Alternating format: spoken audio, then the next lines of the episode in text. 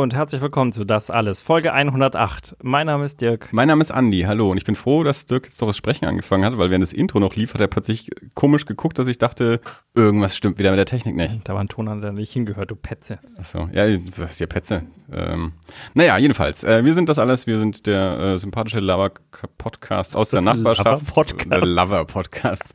Laber-Podcast, aber natürlich, ich meine, ich habe vorhin wieder ein Bild rausgetwittert ähm, mit dem äh, wunderbar rotsamtigen ähm, Vorhang hinter dir. Von daher könnten wir auch der Lover-Podcast sein. Und weil wir, äh, äh, weil wir ganz viel Liebe zu verbreiten haben, haben wir heute eine wunderbare Ménage à trois am Start äh, und haben uns einen unserer liebsten Gäste wieder eingeladen. Und nachdem sich Dirk nicht mehr einkriegt, rede ich heute einfach nur noch mit Bela Sabotke aus Berlin, aus Berlin. Hallo Bela. Ich liebe euch alle. Da passt du hervorragend in unseren Lover-Podcast. Eben. Ja, also vielleicht äh, hat diese Folge jetzt doch noch einen anderen Titel, als Dirk noch vor drei Minuten gesagt hat. Man wird es nicht äh, heute mehr erfahren wahrscheinlich. Nichtsdestotrotz. Ähm, ja, ihr kennt Bela Sobotkin natürlich ähm, aus den Comics dieser Republik und zu anderem auch aus diesem Podcast vom letzten Jahr. Das ist über ein Jahr her. Da haben wir mit Bela schon mal aufgenommen, irgendwann vorm, vorm Comic-Salon letztes Jahr. Also wird es wahrscheinlich so im Mai oder so gewesen sein. Ich habe es nicht nachgeschaut. Aber die Folge könnt ihr noch finden. Ähm, da haben wir uns ausführlich über Belas Comic-Schaffen unterhalten, sind seine komplette Comicografie durchgegangen. Ich glaube, das haben wir gut gemacht, Bela, oder? Ja, das war eine schöne Folge und ich wundere mich, dass es schon wieder so lange her ist. Ja, ne? Aber du hast recht, es war, war vor Erlangen, ja. Ja, es war vor Erlangen, genau. Ja, also es, es geht dann immer schneller, als man glaubt, sowas. Ähm, Ja. Meine, gut, wir haben natürlich auch zwischendurch immer mal äh, Kontakt gehabt und miteinander äh, geschrieben und, und äh, von daher fällt es einem dann gar nicht so auf, dass man sich ein Jahr nicht gesprochen hat, äh, weil wir Genau. doch Kontakt hatten. Richtig. Wir haben uns unterhalten, Geschäfte gemacht und alles Mögliche. Geschäfte gemacht, genau. Also äh, wer, wer meinen anderen Podcast Erie International hört oder ihm zumindest auf irgendwelchen sozialen Medien folgt, wird es mitbekommen haben, dass äh, Bela für diesen Podcast uns ein neues Logo äh, gemacht hat und eine Podcast Artwork, die wir jetzt ganz viel verbreitet haben und die ganz furchtbar gut geworden ist. Und ähm, ja, da waren wir natürlich gerade in den letzten Wochen auch regelmäßig in Kontakt. Ähm, und Ja. ja, das ist, äh, war eine, eine wunderbare Kollaboration und äh, da ist was, was Schönes bei rauskommen und ähm, hat uns vor allem auch sehr gefreut, dass es dich gefreut hat. Ja, und mich hat sehr gefreut, dass es euch gefreut hat. Ja, da haben sich ein Ah, paar Deppen wirklich ein- gefunden. Auf jeden Fall, also es ist wie Arsch auf Eimer. Und riesig Spaß gemacht. Das äh, freut mich. Es gibt ja, es ist, es ist ja auch nun mal so, äh, warum wir überhaupt ursprünglich in Kontakt gekommen sind, ist ja so die, die Fantasy-Filmfest-Geschichte gewesen. Also wir haben ja äh, einen ähnlichen Hang zu Horrorfilmen, etwas obskuren und abseitigen Filmen. Du vielleicht noch ein bisschen obskurer und abseitiger als ich. Aber äh, von daher wussten wir auch, du bist der richtige Mann, den wir fragen, um ähm, Kunst zu machen für einen Podcast, der nicht dieser Podcast ist. Deswegen, äh, aber ja, hört mal in Erie International rein und schaut euch vor allem mal ähm, die tollen Bilder an, die Bela da für uns gemacht hat.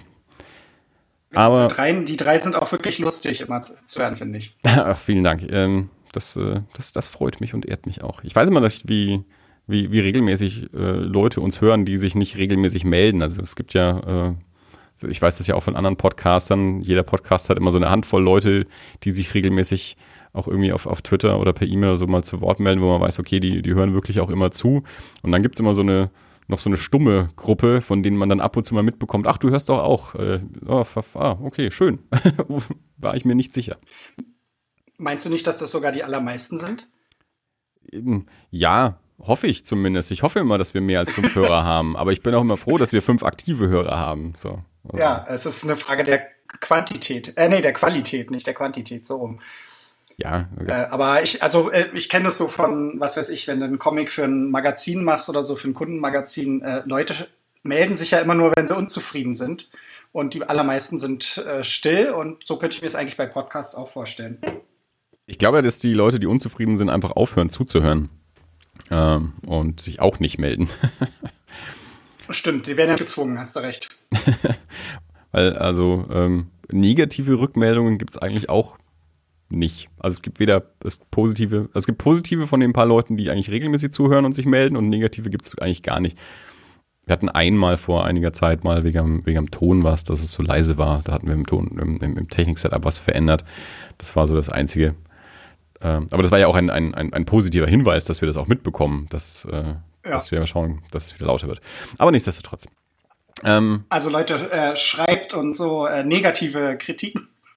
Ja, aber nicht auf iTunes. Da schreibt ihr bitte positive Kritiken, negative Kritiken. Das ist, das ist wie so, ähm, wie bei so Internetversendern. Wenn du ein Problem äh, mit der Sendung hattest, dann sollst du dich immer erstmal melden, bevor du irgendwie eine, eine Rezension äh, auf Trusted Shops oder irgendwo abgibst, weil die natürlich keine schlechten Rezensionen haben wollen.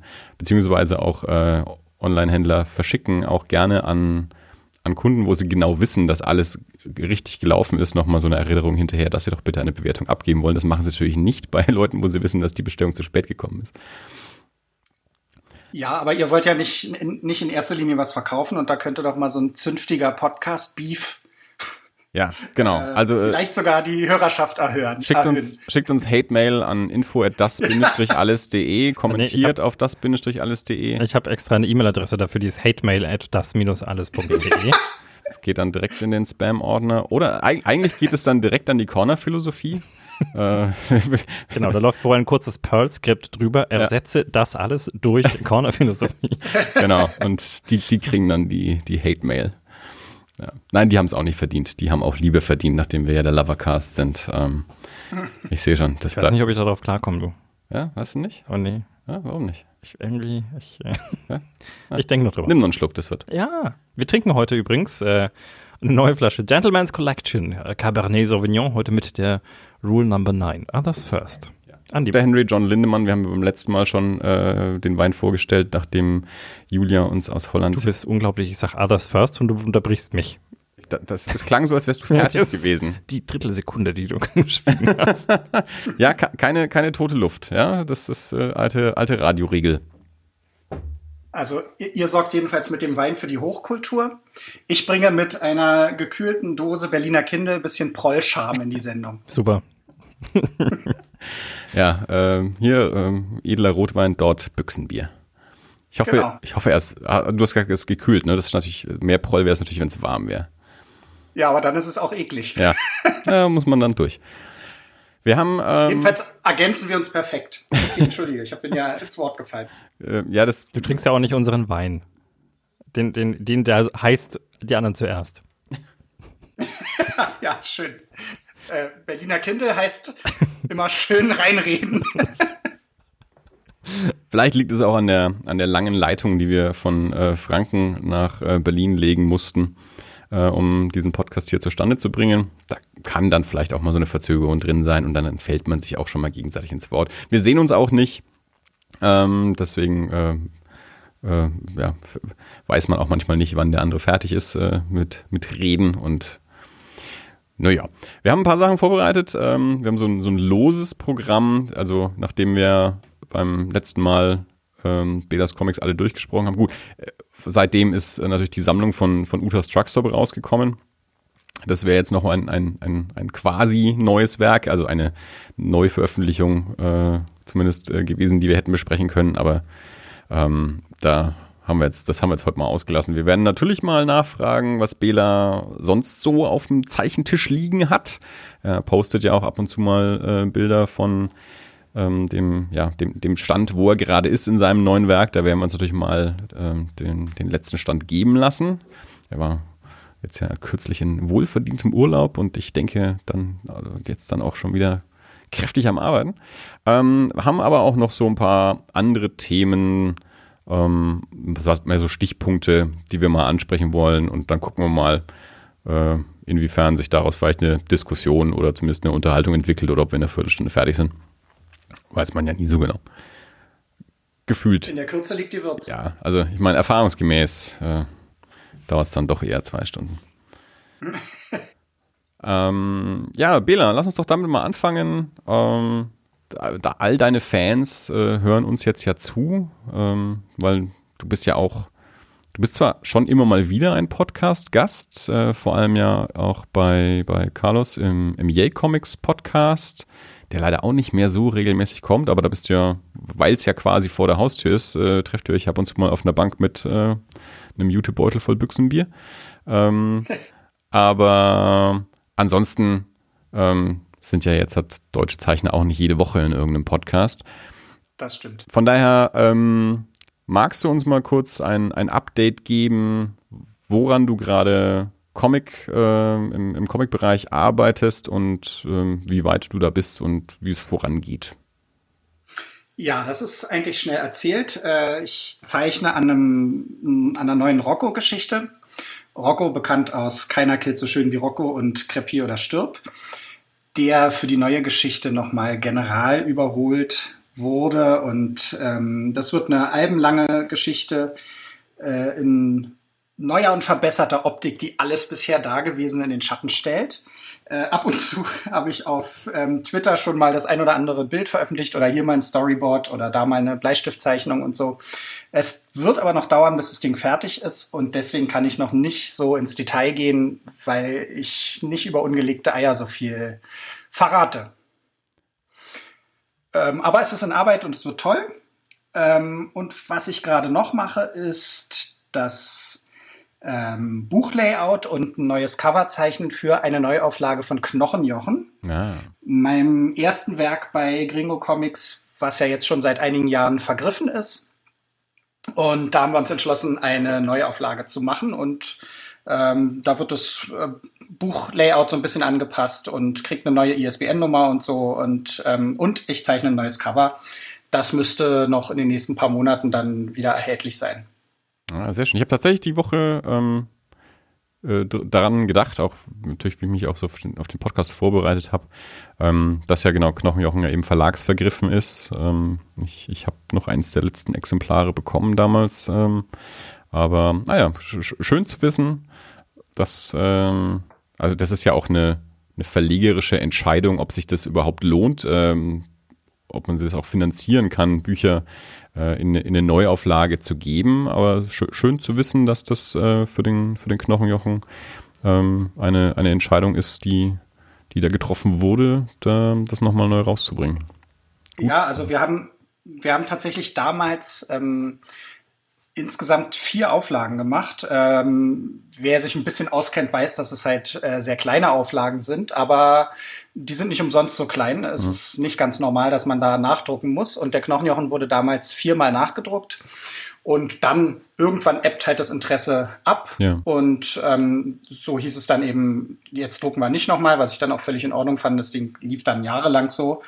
Äh, und das ist jetzt, ich weiß nicht, der war jetzt, schätze ich mal, fünf Jahre nicht mehr erhältlich oder so. Und jetzt ähm, hieß, haben wir dann mal wieder alle so ein bisschen drüber gesprochen und machen, wie gesagt, eine Neuauflage. Ähm, die alte ISBN-Nummer, die war inzwischen abgeschaltet und deswegen wird es jetzt eben eine komplett neue Geschichte. Und damit man das von außen gleich sieht, äh, habe ich gesagt, ich zeichne ein neues Cover.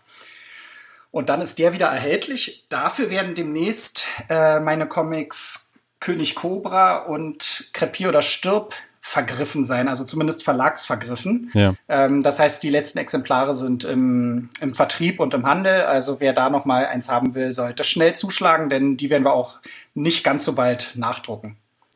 Ihr habt es ja gerade gehört, also wenn es beim Knochenjochen jetzt etwa fünf Jahre gedauert hat, bis dann eine Neuauflage rauskommt, dann solltet ihr jetzt bei König Cobra und Krepier oder Stirb tatsächlich zugreifen, wenn ihr das entweder beim Comichandel eures Vertrauens noch findet oder bei diversen Internethändlern vielleicht noch zu finden ist. Ähm genau, ich glaube beim, äh, entschuldige, ich glaube beim Vertrieb sind auch noch welche vorrätig. Also mhm. wenn du im Comicladen fragst, können die das nach wie vor bestellen. Okay.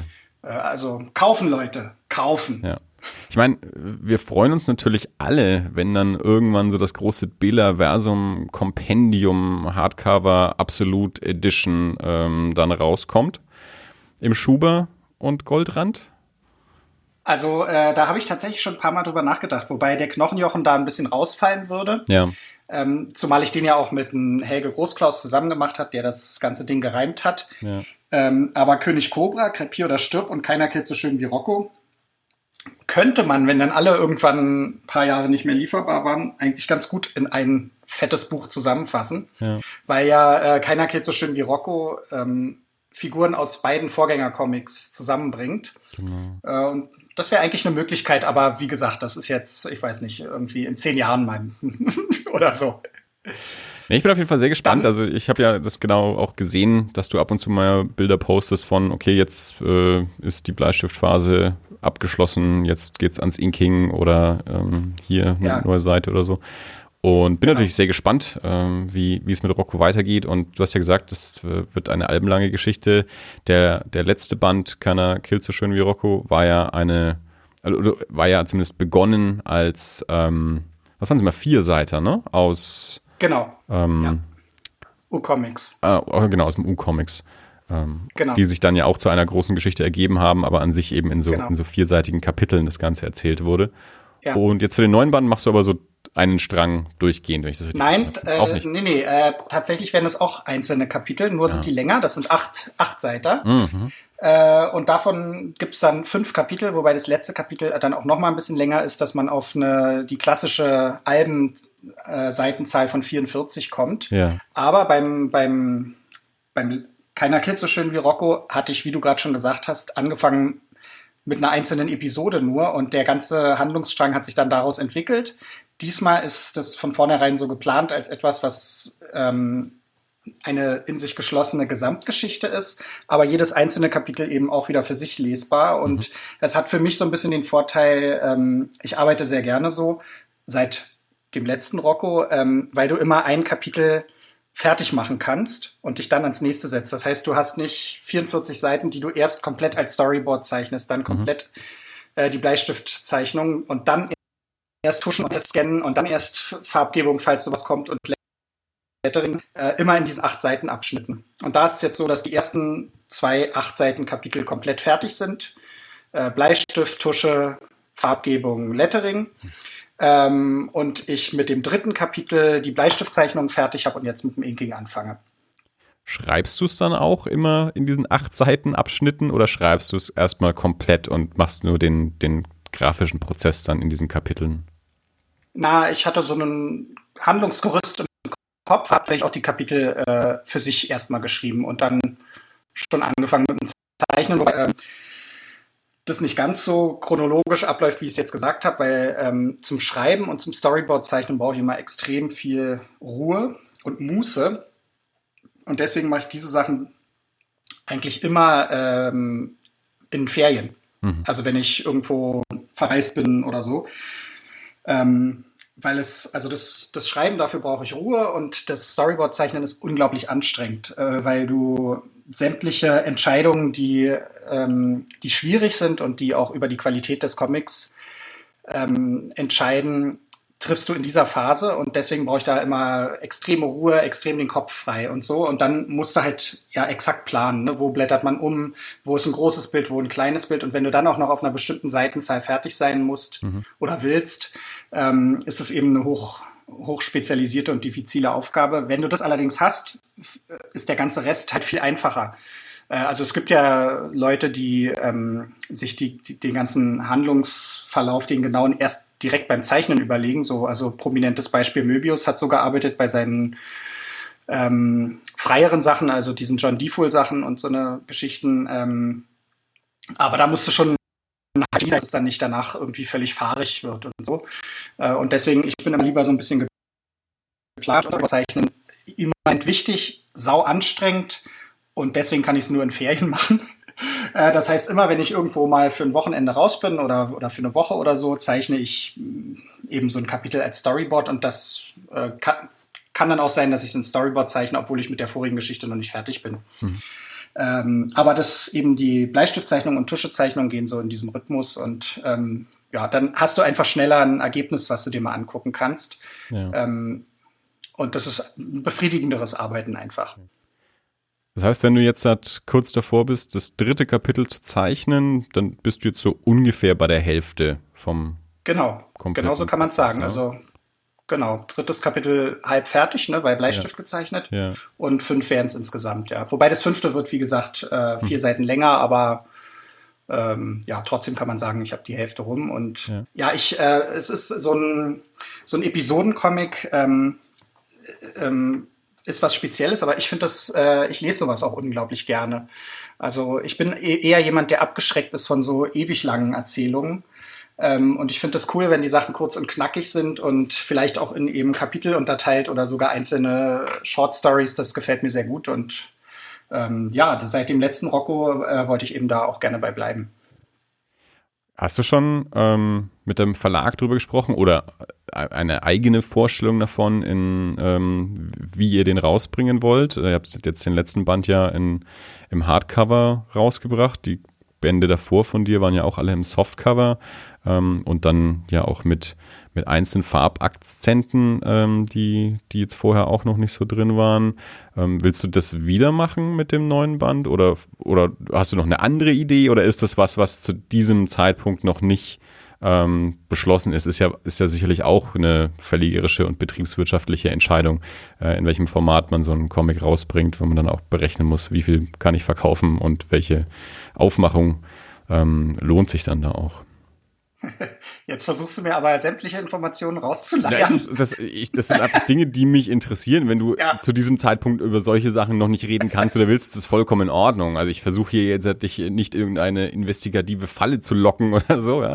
Nee, es ist nur, weil ich ja weiß, wie deine Comics bisher waren und weil natürlich der, der letzte Band extrem schön geworden ist durch ähm, durch die komplette Aufmachung, ähm, wie du den gestaltet hast. Also wir haben das ja beim letzten Gespräch ja auch erzählt. Bela macht das ja alles ähm, selbst, also komplette grafische Arbeit, also das komplette sämtliches Design, alles was alles was man da in der Hand hat, außer du druckst es nicht selber, aber ansonsten alles was irgendwie gedruckt ist an diesem Buch, ähm, außen und innen, äh, ist von dir komplett alleine gestaltet und sämtliche Druckvorlagen, alles selber vorbereitet, ähm, dass es nur noch in Druck gehen muss. Und da ist der letzte Band ja extrem schön geworden. Ja, super, danke. Es, ähm, das nehme ich gerne an, das Lob. Und ansonsten stimmt es natürlich, genau. Ich habe da alles von vorne bis hinten selber gemacht. Ähm, ja, also wie der neue erscheinen wird, äh, da habe ich bisher mit noch keinem drüber gesprochen. Ich selbst habe bestimmte Vorstellungen. Ähm, also und aber da will ich noch nicht zu viel preisgeben ja. von. Mhm. Das Einzige, was ich sagen kann, ist, dass die Zeichnungen mittlerweile die Seiten so aufwendig und detailliert sind, dass ich glaube, dass man sie nicht so verkleinern sollte. Mhm. Ähm, sondern dass es vielleicht größer wird. Also ja. eventuell wird es nochmal eine komplett andere Veröffentlichungsform oder Format, aber wie gesagt, da habe ich mit noch keinem drüber gesprochen und ähm, das steht noch in den Sternen, aber es, es wird auf die eine oder andere Weise jedenfalls kommen. Ja, okay, sehr cool. Ähm, das mit dem Format ähm, ist, ist ein guter, guter Punkt. Das nutze ich jetzt gleich mal als Übergang zu einem Comic, den ich vorstellen möchte. Ähm, wer, falls jemand auch Erie International hört, weiß, dass wir in den letzten Folgen ähm, den Comic The Divine äh, ein paar Mal angesprochen haben. Wir haben ja eine Folge zu Kong Skull Island gemacht und bei Erie ähm, am, am, Ende jeder Erie-Folge ähm, geben wir auch immer noch so Double-Feature-Vorschläge. Also jeder von uns ähm, denkt sich einen, einen Film aus, der für den besprochenen Film als, als gutes Double Feature funktionieren würde. Das ist was, was wir auch vorher nicht untereinander austauschen und dann ist das immer ganz interessant zu sehen, womit wir da so ums Eck kommen. Und bei Kong Skull Island, bitte? Äh, ist, Entschuldige, ist eine richtig coole Idee, finde ich. Und äh, ich musste sehr lachen, dass ähm, David diese Idee ähm, ja, gehijackt hat und statt einem zweiten Film einen Comic vorgeschlagen hat. War eine super Sache. Ja, fand ich ihm auch. Also er hat noch, noch kurz gefragt, äh, ob das gegen die Regeln ist und so. Ich sage, das ist natürlich nicht gegen die Regeln. Du kannst da alles vorstellen. Also mir ist das sowas ja egal. Also im Zweifelsfall, du kannst auch eine Platte oder ein Brettspiel dazu irgendwie vorstellen, was halt irgendwie gut so äh, dazu passt. Und genau, und bei Kong Skull Island kam er eben mit The Divine ums Eck von den äh, Chanukka-Brüdern Asaf und Tome und ähm, von Boaz Lavi. Ich kann die alle nicht so richtig aussprechen, aber ähm, äh, auf Deutsch bei CrossCult erschienen. Ich habe die, die englische bzw. die US-Ausgabe, die bei First Second erschienen ist. Ähm, das war ein Comic, den ich auch immer so im, im, im Auge hatte, äh, an den ich mich aber nicht so richtig rangetraut habe, weil ich beim Durchblättern ähm, schon immer fand, dass der extrem gut aussieht. Also ähm, die, die Jungs arbeiten ja viel als, als Illustratoren, auch für, für Magazine. Ähm, und das, das machen die extrem gut. Ähm, beim Durchblättern war mir nur immer nicht so ganz klar, ist das jetzt mehr ein Bilderbuch oder hat das auch eine echte ähm, Narrative? Und ja, David meinte dann eben, ja, der, der passt eben sehr gut zu Kong Skull Island ähm, von, der, von der Geschichte her und hat eben auch tatsächlich eine echte Geschichte. Er hat es dann auch extra nochmal noch mal nachgelesen. Und ich habe es mir dann auch bestellt. Habe mir eben die englische Ausgabe bestellt, weil ich die günstig bekommen habe. Und jetzt, da, da kommt der Übergang her, was das Format von Comics angeht. Ähm, die Ausgabe bei CrossCult ist halt so europäisches großes Albenformat und diese englische Ausgabe von First Second, die ist halt so DIN A5 ungefähr. Also ich glaube, das ich glaube, das ist nicht mal die Hälfte vom, von dem deutschen Format wahrscheinlich. Also das war ein bisschen enttäuschend. Also das ist halt eine Softcover-Ausgabe, die deutsche ist halt auch ein Hardcover. Die deutsche ist dann natürlich auch teurer. Also das muss man auch dazu sagen. Ich habe mir jetzt halt die englische bestellt, weil ich die, wie gesagt, Secondhand aus England ähm, mir irgendwie für 8 Euro oder so jetzt bestellen konnte. Äh, die deutsche Ausgabe kostet halt 28. Äh, das macht schon einen Unterschied. Ähm, aber wie gesagt, ich, ich wusste eben nicht, dass die, die englische Ausgabe so viel kleiner ist und denke auf jeden Fall darüber nach, mir dann mal die deutsche Ausgabe zu holen, weil es der, ähm, den, den Zeichnungen doch auch sehr gut tut, ähm, wenn die im, im größeren Format sind. Von daher verstehe ich das auch komplett, wenn du sagst, äh, deine, deine Seiten sind mittlerweile etwas äh, detaillierter und aufwendiger geworden, dass du sagst, vielleicht sollte man die doch eher größer drucken. Ähm, der Comic The Divine, ähm, also mir hat es extrem gut gefallen, kann ich schon mal vorweg sagen. Äh, und warum es zu Kong Skull Island passt, ähm, es geht um äh, einen, ich weiß gar nicht genau, einen Ingenieur oder so, der einen Auftrag äh, erhält, zu einer Insel mitzufliegen, auf der es auch irgendwie angeblich Monster gibt. Hauptsächlich geht es darum, dass eine Sprengung durchgeführt werden soll. Ähm, er ist da mit einem, mit einem alten Freund vom Militär, der ihn da irgendwie so mit reinzieht in diesen Auftrag.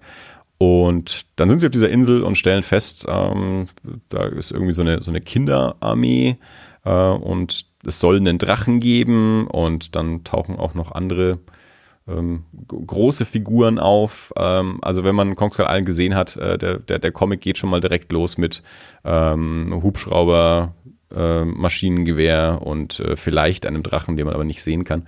Ähm, also es hat wirklich sehr viele Elemente, die in Kong Skull Island auch drin sind. Also auf den ersten paar Seiten habe ich wirklich stark überlegt, ob, ob Jordan Ward Roberts diesen Comic auch gelesen hat.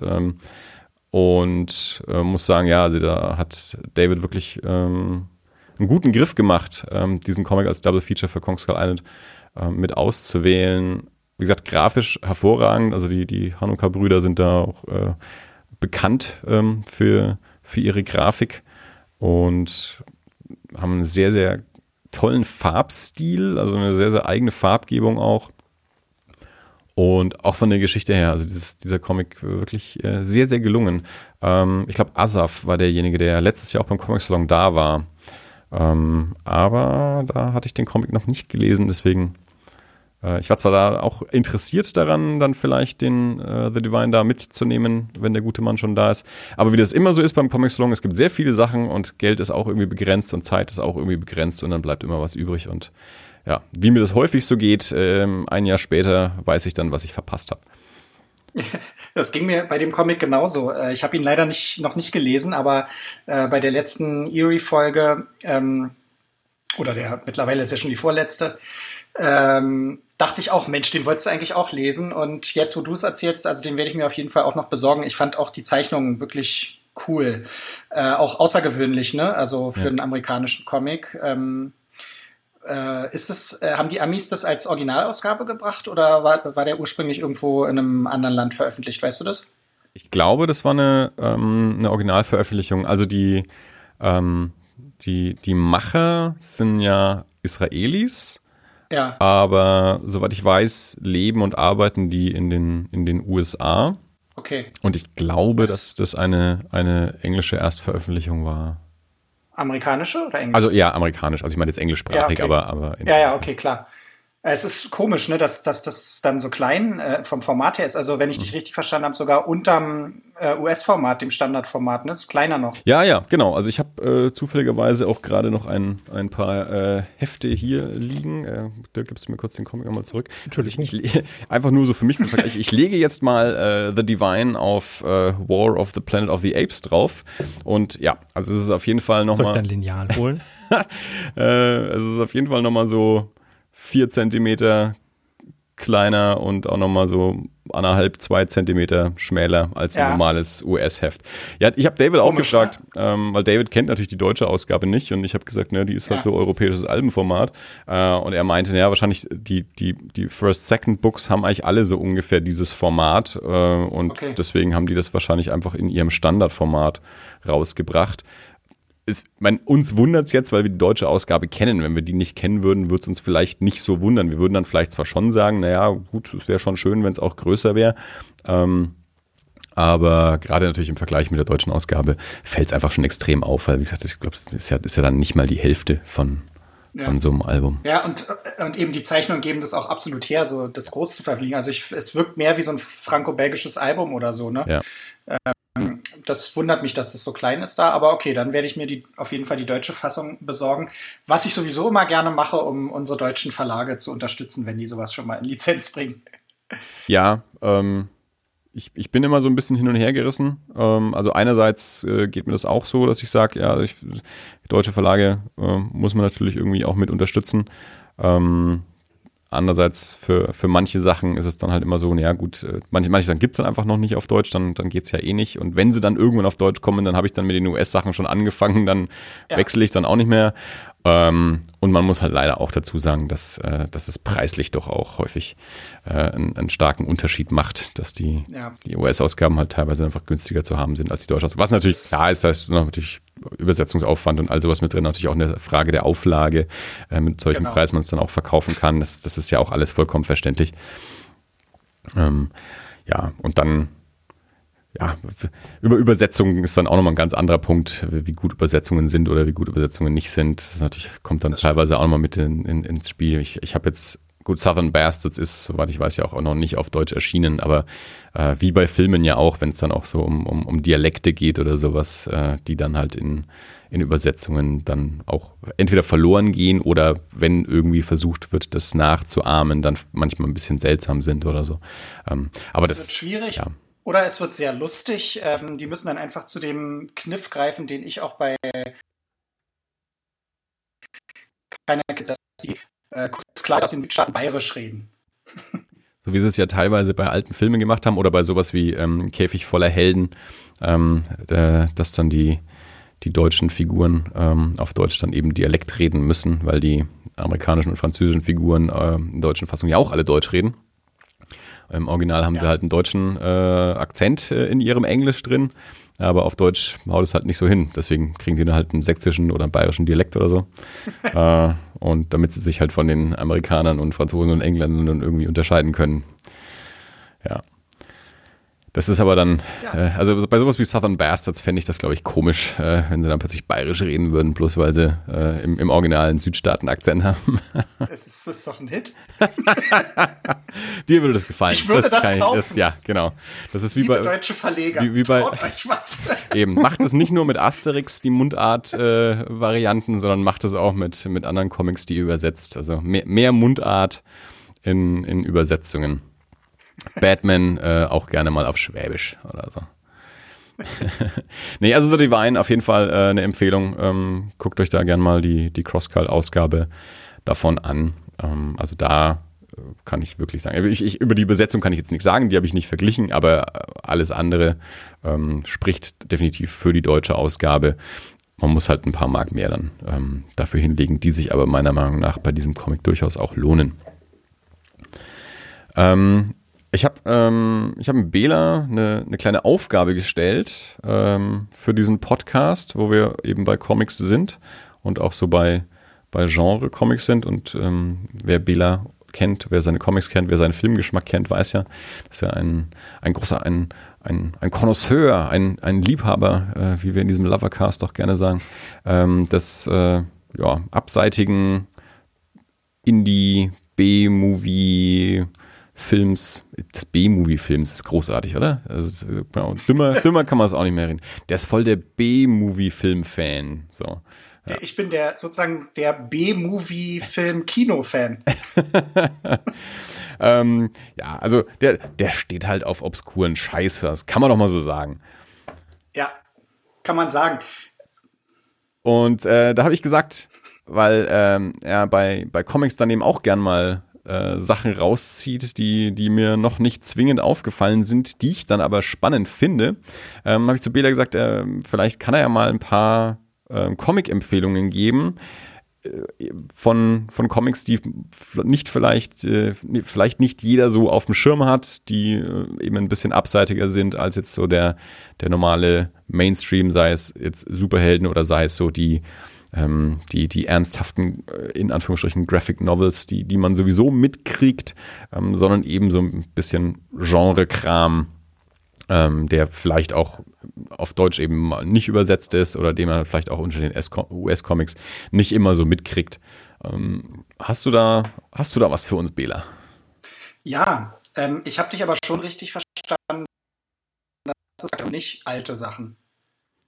Du bist leider im Ton gerade etwas abgebrochen. Ähm, deswegen habe ich nicht Fest. ganz die Frage verstanden.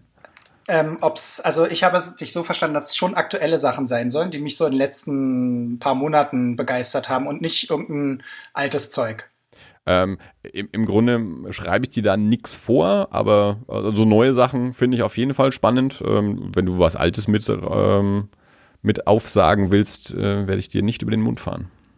Okay, nein, ich habe mich nämlich also auf neue Sachen mhm. ähm, okay. beschränkt, weil ich dachte, das äh, macht euren Podcast dann auch aktueller. Ja, sehr gut mitgedacht. äh, ich fange mal an. Ich fange mal an mit was, wo wir, glaube ich, schon letztes Mal tatsächlich drüber gesprochen haben. Da war es aber noch nicht mal Heft Nummer eins erschienen. Aber wir waren uns einig, dass man das lesen müsste, und zwar die Hillbilly Comics. Ja. Also mit dem schönen Namen äh, Hillbilly, die Eric Powell in seinem eigenen ähm, letztes Jahr neu gegründeten Verlag Albatross Funny Books rausbringt, nachdem er Hellboy, äh Quatsch, Hellboy, nachdem The er The Goon abge vorher abgeschlossen hat. Ähm, ja, äh, Hillbilly, ähm, ich find's super, du fandest es, glaube ich, auch super. Du hast dir die, den Sammelband ähm, zugelegt dann, ne, mit den ersten sechs Heften drin. Genau. Ähm, ich habe da das auch schon so ein bisschen gestreift in dem Tagesspiegel-Artikel, den ich geschrieben habe über The Goon. Ähm, also ich bin ein großer Eric Powell-Freund, finde eigentlich alles cool, was er macht. Und das siebte Heft vom Hillbilly wollte ich gerne besonders erwähnen.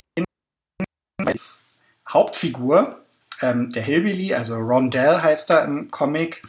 Ähm, Achso, man müsste vielleicht vorher den, den Hörern erklären, worum es geht. Ganz kurz gesagt, es ist eigentlich eine Fantasy-Story, die aber nicht irgendwie in so einem mittelalterartigen Setting spielt, sondern ähm, in den Appalachen bei diesen äh, Mountain Peoples. Ähm, ich würde mal vermuten, es spielt so 1810, 1820 oder so, obwohl das nie gesagt wird.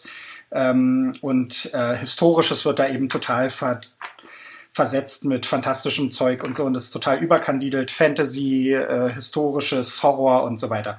Und das siebte Heft ist insofern nochmal ganz was Besonderes, als dass Rondell also in ein Blizzard kommt und von einem amerikanischen Ureinwohner ähm, gerettet wird, der ihn in, seinen, in seine warme Hütte reinlässt und ihm einen Trank zurechtbraut, der irgendwelche bewusstseinserweiternden Substanzen drin hat. Und ab da ist der Comic ein 3D-Comic.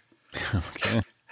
Und ähm, ich habe dann meine alte äh, Batman 3D-Brille rausgekramt und wieder zusammengesetzt, die ich mal gekauft habe mit einem Batman 3D-Comic. Den habe ich auch noch. ähm, von John Byrne war der, glaube ich, damals. Ja, ja und ähm, habe es also sehr genossen. Ich finde ähm, dieses 3D mit der mit dem roten und dem blauen Glas, was für Filme ja so fürchterlich schlecht ja. funktioniert hat, funktioniert für Comics finde ich einfach unglaublich das gut. Das war bei dem Batman Comic schon so faszinierend, wie gut es funktioniert hat damals. Also ich, da war ich ja. echt erstaunt, ähm, wie ich wie ich das ist ja jetzt schon der ist ja schon alt. Also ist ja wirklich schon alt der mittlerweile. Ist 80, Ende 80er ja. würde ich sagen oder so, ne? Und ich habe da auch irgendwann mal die deutsche Ausgabe wahrscheinlich irgendwie äh, günstig günstig äh, bei, bei Hummel Comic bestellt oder so damals noch. ähm, und ich war, ich war echt fasziniert, wie, ähm, wie gut das 3D in dem, in dem Comic äh, funktioniert hat. Ja. Genau, der Batman-Comic war damals noch bei Carlsen erschienen. Ja. Ähm, das, das zeigt, wie lange das her ist. Also ähm, und äh, ja, also man braucht eigentlich nur so vielleicht fünf Sekunden, um sich darauf einzustellen und ab da poppen einem die Zeichnungen halt entgegen. Mhm. Ähm, und da ist eben auch bei den Comics, ist es anders als bei den Filmen, stört's ja nicht, dass die Sachen trotzdem flach sind. Du hast halt so mehrere flache Ebenen hintereinander und das fun funktioniert wunderbar. Ja. Du kriegst auch nicht ähm, diese Schlieren, weil sich nichts bewegt. Genau, Genau, also man sieht alles trotzdem scharf und so und das ist einfach ein super cooler Effekt und es wird trotzdem so selten gemacht.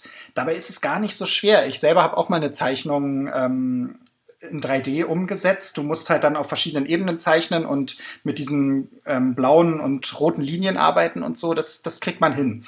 Ähm, also ein Plädoyer für mehr 3D-Comics und dieser Hillbilly Nummer 7 ist äh, einfach wirklich cool. Äh, vor allem, wenn man sich auch überlegt, dass äh, Eric Powells Stil in dem Comic eigentlich nicht so prädestiniert ist dafür, weil er eben nicht ganz klare Outlines hat, ja. sondern du hast es ja gelesen, eben so ein bisschen ähm, ja, zeichnerischer, malerischer so rangeht. Es ist sehr bleistiftig. Genau, genau. Aber es wurde super separiert und funktioniert äh, 1A und ist natürlich gerade für, ein, für so einen Drogentrip eine, eine Spitzenangelegenheit, das zu visualisieren.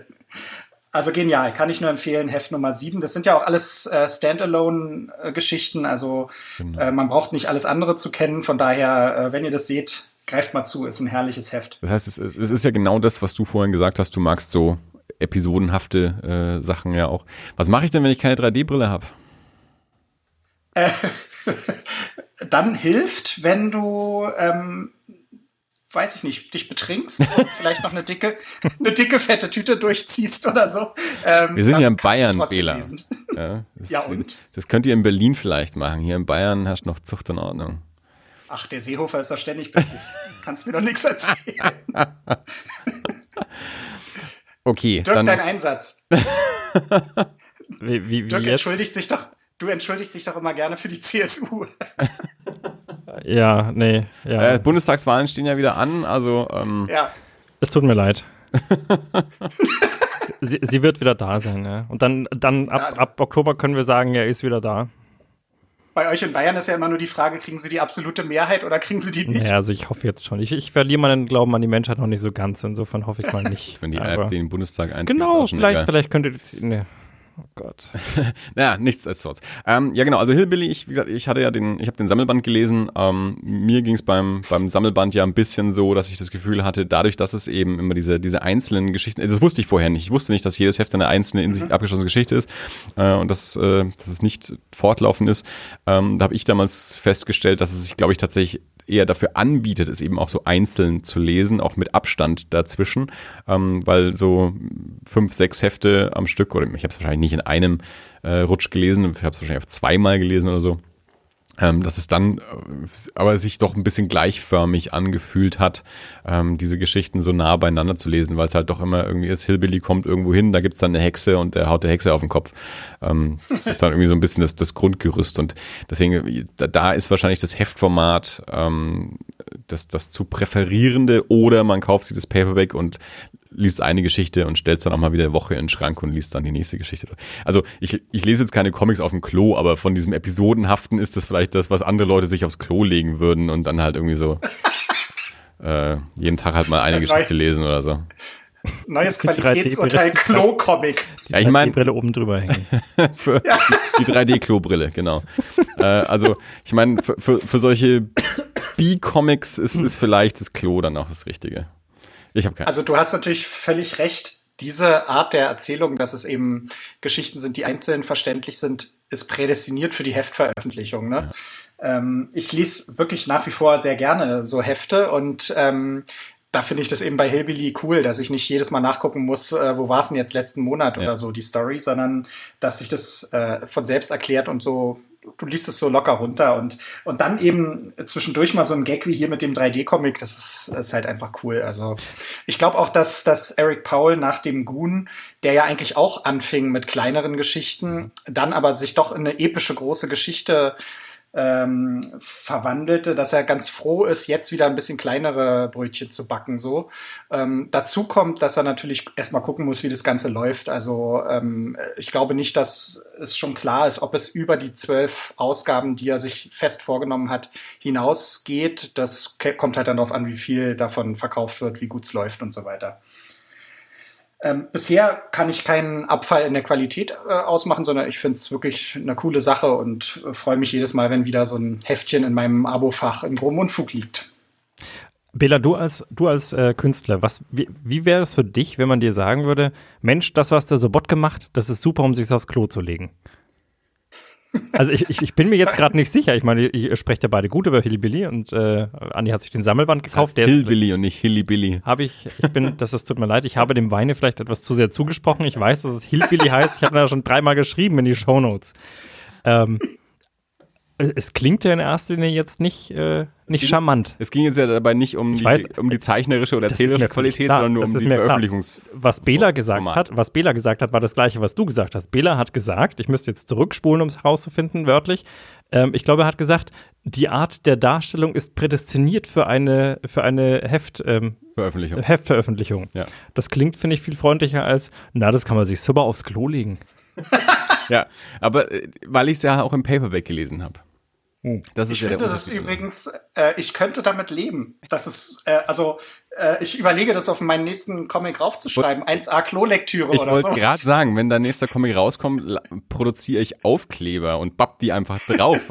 genau, wir, wir, wir, ziehen durch die Comicläden ja. Republik. Genau. Und dann beim, beim wenn du das beim Comic-Salon präsentierst, dann lenken wir dich kurz ab und bappen überall so einen Kleber drauf.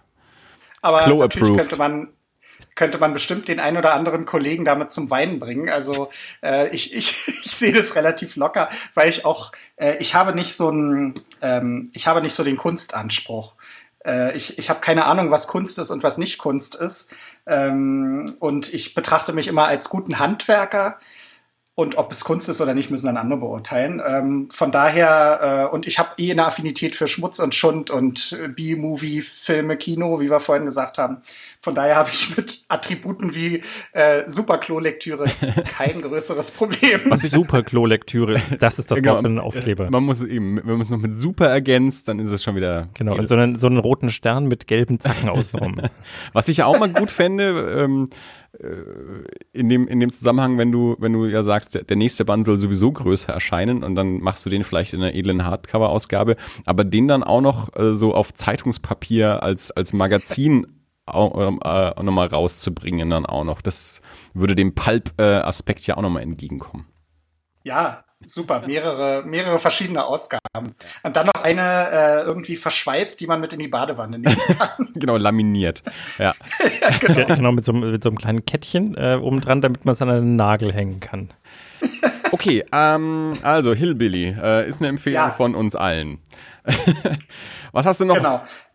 Also, das nächste ist, glaube ich, ein Tipp, wo, den viele nicht kennen werden. Ähm, obwohl ich, glaube ich, auf Twitter schon das ein oder andere Mal von geschwärmt habe, aber ich bin da einer der wenigen, und zwar Space Riders. Ähm, da ist im letzten Jahr eine Miniserie erschienen von vier Heftchen, die es inzwischen auch gesammelt gibt. Ähm, das Ganze ist geschrieben von Fabian Rangel und gezeichnet von Alexis Zirit. Und da erscheint zurzeit und ist bei Heft 3 angekommen die zweite Miniserie mit dem Untertitel äh, Galaxy of Brutality. Und da geht es eben um eine Einheit von diesen ähm, titelgebenden Space Riders, die so ähm, Weltraum Marshals sind, die so durch die Gegend fliegen und ähm, die schlimmsten äh, Despoten irgendwie äh, zu Fall bringen müssen oder eben äh, Verbrechen verhindern und so. Und der, ähm, der Chef ist einer, der heißt Captain Peligro und seine Crew besteht aus so einem Typ, der so ein Mandrillaffengesicht hat und ähm, einer Roboterfrau, die aussieht ähm, wie aus dem deutschen expressionistischen Filmklassiker, dessen Name mir jetzt gerade nicht einfällt. Helft mir. Ich hab, du müsstest mir die Beschreibung jetzt gerade nochmal geben. Das habe ich jetzt leider nicht ganz. Ja, diese spitze Ohren zur Seite hat und äh, einfach so ein Roboter aus, aus diesem äh, deutschen oh, aus Film aus der Weimarer Republik, Metropolis. Maria das habe ich gesucht. Ja. Genau, genau. So ein bisschen sieht die so aus, erinnert mich daran und ähm, ja, die fliegen in einem Raumschiff durch die Gegend, das nennt sich äh, Skullship Santa Muerte und sieht aus wie ein riesiger Totenschädel. Und das Ganze ist sehr ruppig gezeichnet, ja. aber in einem Stil, den man sofort wiedererkennt. Ähm, toll gemacht für mein Empfinden. Ähm, da wird nie ein Lineal irgendwo verwendet, sondern die Panels sind auch freihand und so weiter. Und dazu kommt eine extrem grelle Farbgebung mit einer ganz reduzierten Farbpalette, die sich so ein bisschen orientiert an ähm, ja, alten 70er, 80er Jahre US-Heften, wo die Farbgebung eben noch sehr poppig. Ähm, manuell später im, im Druckprozess hinzugefügt wurde und die Koloristen eben ganz wenig zur Verfügung hatten. Und wenn die ähm, so ein bisschen durchgedreht sind, haben die auch so sehr grelle Farben dann mal benutzt und so. Es, es sieht unglaublich cool aus. Es ist derbe, brutal, lustig und ähm, für mich einer der geilsten Comics äh, so in der letzten Zeit. Und ich, äh, ich freue mich immer, wenn da wieder ein neues Heft rauskommt. Und äh, es mache ich nicht oft, aber in dem Fall ähm, kaufe ich mir dann auch nach den Heften noch das, die gesammelte Ausgabe, weil ich es einfach gigantisch finde. Space Riders habe ich auch über dich eben mitbekommen. Ähm, habe es noch nicht gelesen, aber war, ich habe es mir dann halt an, ja, online halt Bilder und so angeschaut und war dann auch gleich sehr begeistert, ähm, gerade von den Zeichnungen von Alexis Sirit und habe dann auch noch festgestellt, dass der ja auch noch mit Ralf Niese verbandelt ist. Ähm, ja, ähm, äh, so, so, so lose. Ich glaube, die haben sich, also äh, Ralf Niese ähm, den kenne ich übrigens schon seit er 17 war. ähm, und er und Alexis Sirit haben sich, glaube ich, auf irgendeinem Portal äh, über E-Mails oder, oder ja. Nachrichten kennengelernt, äh, wo man Zeichnungen postet, eins von den vielen, ich habe vergessen welches. Äh, und Ralf Nieser hat tatsächlich für, bei der ersten Serie für Heft 2, für die zweite Auflage, äh, ein Variant-Cover gezeichnet, was unglaublich genial aussieht. Also der, der ist eh ein toller Zeichner und dieses Variant-Cover ist, glaube ich, das geilste, was er je gemacht hat. ähm, und äh, ja, äh, ist jetzt nicht so, dass er mit der Serie irgendwas zu tun hätte, aber ja. dieses Variant-Cover hat er gezeichnet und die, die stehen halt irgendwie so in losem Kontakt oder so. Ähm, das habe ich ja schon mal öffentlich gestanden, dass das so eine meiner großen Versäumnisse beim letzten Comic-Salon ist. Da hast du mir ja eben äh, von Ralf Niese überhaupt erzählt, ich kannte den gar nicht und dass er da ja so den, den Vorabdruck von seinem Alf-Comic irgendwie dabei hatte. Äh, genau. Das war dann aber ja. auch schon so am, am letzten Tag oder so und irgendwie habe ein, eines, eines der, der Dinge, die ich dann eben nicht mehr gemacht habe und dann hinterher bereut habe, ähm, äh, dort mal zu ihm hinzugehen und mir das mal anzuschauen. Ich mich dann hinterher mit seinen Sachen beschäftigt und bin großer Fan geworden. Äh, er bringt nur sehr, sehr wenig raus. Ich habe mir dann extra noch so einen alten Kalender bestellt. Bei, bei, bei Buddelfisch gab es noch so einen alten Kalender von 2015 ja. oder so. Der Time Traveler, ne? Ja, genau. Und ähm, ja. ja. und habe dann eben, äh, wie du Space Riders aufgebracht hast, festgestellt, ähm, dass die eben auch mal zusammen Sachen gemacht haben und dass sie so dieses, dieses Label Fistful for Matty ähm, anscheinend zusammen oder zumindest teilweise zusammen gemacht haben. Ich finde ja diesen Namen Fistful Fumetti schon so großartig. Äh, genial, ne? Also ja. soweit ich weiß, ähm, träumen sie von Zusammenarbeit und sprechen viel darüber, aber ich okay. glaube, so richtig ist da noch nichts rausgekommen. Äh, man muss sagen, dass Ralf Niese der war schon mit 17 super talentiert schon ähm, und äh, wie alt ist, ist er dann jetzt? So ich habe keine Ahnung. Ich habe den ja noch nie getroffen und es gibt auch keine Bilder von dem so richtig. Ich, der ist immer noch 17. okay, alles klar. Nein, also, äh, äh, also ich habe ihn kennengelernt. Äh, habe ich die Geschichte schon mal erzählt? Nee, wir haben uns ja, okay. ähm, nachdem wir ja vor dem Comic-Salon miteinander aufgenommen haben und du mir das ja beim Comic-Salon überhaupt erst erzählt ja. hast, hatten wir noch keine Gelegenheit, über ihn zu sprechen. Okay, dann mache ich das mal ganz kurz. Ähm, ich habe den kennengelernt damals, da hat er äh, für EEE e gezeichnet. Das ist dieser Verlag, ja. den Bela B. Felsenheimer zusammen mit Schwabel gemacht hat. Der ähm, die erste Veröffentlichung von Hellboy in Deutschland gemacht hat. Richtig. Extrem, Erfolg, extrem erfolgreich Enterprises. Exakt. War ein genialer Verlag, der hat äh, ähm, in erster Linie eben Eigenproduktionen gemacht. Schweinevogel von Schwabel hat er rausgebracht und ähm, äh, Bela B. Felsenheimer brauchte, so wird kolportiert, eine, eine, ein Projekt, um Steuern abzuschreiben äh, und hat also nicht auf, ähm, auf den Erfolg des Verlages unbedingt gehofft und hat Schwabel weitgehend freie Hand gelassen. Und da ist äh, äh was bei rausgekommen, was äh, für mein Empfinden auch bis heute unerreicht ist, mit ganz vielen Eigenproduktionen. Und gleichzeitig haben die dann irgendwann angefangen, Lizenzen zu kaufen äh, so eben zum Beispiel Hellboy, ähm, waren aber übrigens nicht die ersten, die ersten waren Carlsen und ja. haben nach der ersten, nach dem ersten Band ähm, äh, schon aufgegeben und dann war es EEE.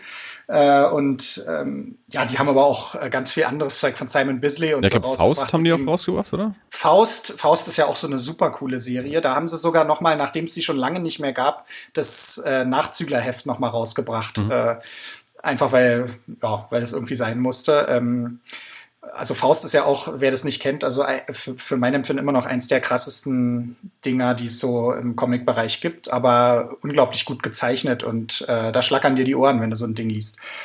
Ähm, ja, und da gab es eben eine Anthologiereihe, die die damals gemacht haben, die nannte sich Extrem Illustrated und da waren Stories von Ralf Niese drin, zwei oder dreimal. Und da hat dann Schwabe oder Bela B, ich weiß nicht mehr welcher von beiden, im Vorwort geschrieben, die Sachen waren alle ab 18 erst erhältlich. Äh, eingeschweißt, glaube ich auch, oder halt unter der Theke irgendwie. Und der hat ja so suffisant geschrieben, dass Ralf Niese eben einen Beitrag gezeichnet hat, aber sich das Heft selber noch gar nicht kaufen darf, weil er eben noch, weil er eben noch minderjährig war. Naja, äh, um es kurz zu machen, wir haben da damals einen Aufruf gestartet, dass die Leser doch Zeug einschicken sollen. Und ich habe dann eine Kurzgeschichte von mir eingeschickt, habe dann ewig nichts gehört und dann rief plötzlich Ralf Niese an der von Schwavel beauftragt wurde. Die haben damals beide in Leipzig gelebt. Ein Heft mit Einsendungen von Lesern zusammenzustellen, eine Sonderausgabe von Extrem Illustrated. Und er hatte als sich selbst dafür eingeplant, zwei andere und mich. Und ähm, hieß es sogar zwischendurch, das muss in Farbe erscheinen. Dann hat Ralf Niese angefangen, den Comic von mir, äh, das war so ein Sechsseiter, glaube ich, äh, zu kolorieren. Und am Ende ist daraus nichts geworden, aus welchen Gründen auch immer. Ich habe mal gehört, Schwabel hätte irgendwann mal gesagt, ähm, oh, die sind ja alle so gut. aber mit EE ging es dann auch irgendwann Bach runter und ja. daraus wurde nichts. Aber seitdem kenne ich eben Ralf Niese und freue mich, wenn ich den immer mal wieder in Erlangen wieder treffe. Und er ist ja auch so der ewige Underground-Zeichner und zwar nicht ähm, Underground im, in dem Sinne, dass es eine Gesinnung ist, das könntest du über mich ja auch sagen, sondern im Wortsinne. Also äh, er bringt halt die Sachen ständig noch selbst im selbst verlegt raus oder wie diesen Alf-Comic da letztes Jahr äh, kopiert und handgetackert und so. Äh, da, es ist eine wahre Freude und ähm, ja, er, er, fühlt sich da irgendwie wohl und macht halt selten was und wenn dann mini klein und, und handgetackert, aber es ist immer cool. Ja, also nächstes Jahr Comic Salon ähm, muss der dann da sein, dass ich da auch endlich mal am Tisch stehe, weil es ist echt, so alle paar Monate recherchiere ich mal, ähm, ob es ob es irgendwie wieder was no oder ob es überhaupt irgendwas gibt, was ich irgendwo kaufen könnte. Ähm, aber wie gesagt, also mehr als diesen, diesen Kalender ähm, konnte ich jetzt bisher noch nicht aufreißen. Das ist dann immer so ein bisschen Ja, er, äh, hat er nicht bei Buddelfisch auch noch so ein Mini-Comic irgendwie ähm, rausgebracht, also, ähm, der auch ähm, ziemlich cool war, mit, mit zwei anderen noch zusammen oder so. Äh, also mit Buddelfisch hat er jedenfalls auch irgendwas da am Laufen. Und ja. er hatte auch mal eine, eine Episode vom Time Traveler noch in, in U-Comics drin. Mhm. Aber halt auch nur eine einmalige Geschichte. Der, das ist auch so ein Prinzip bei, bei Ralf, der bleibt nie lange irgendwie. Ja. Sondern dann zieht er weiter.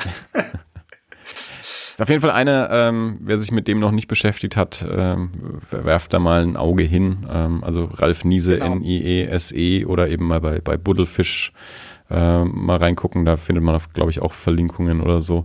Ähm, ja. Und die Sachen von denen und sehen einfach irre gut aus. Wenn man gerade gra so dieses 70er Jahre Pulp-Ding auch so. Ja, genau.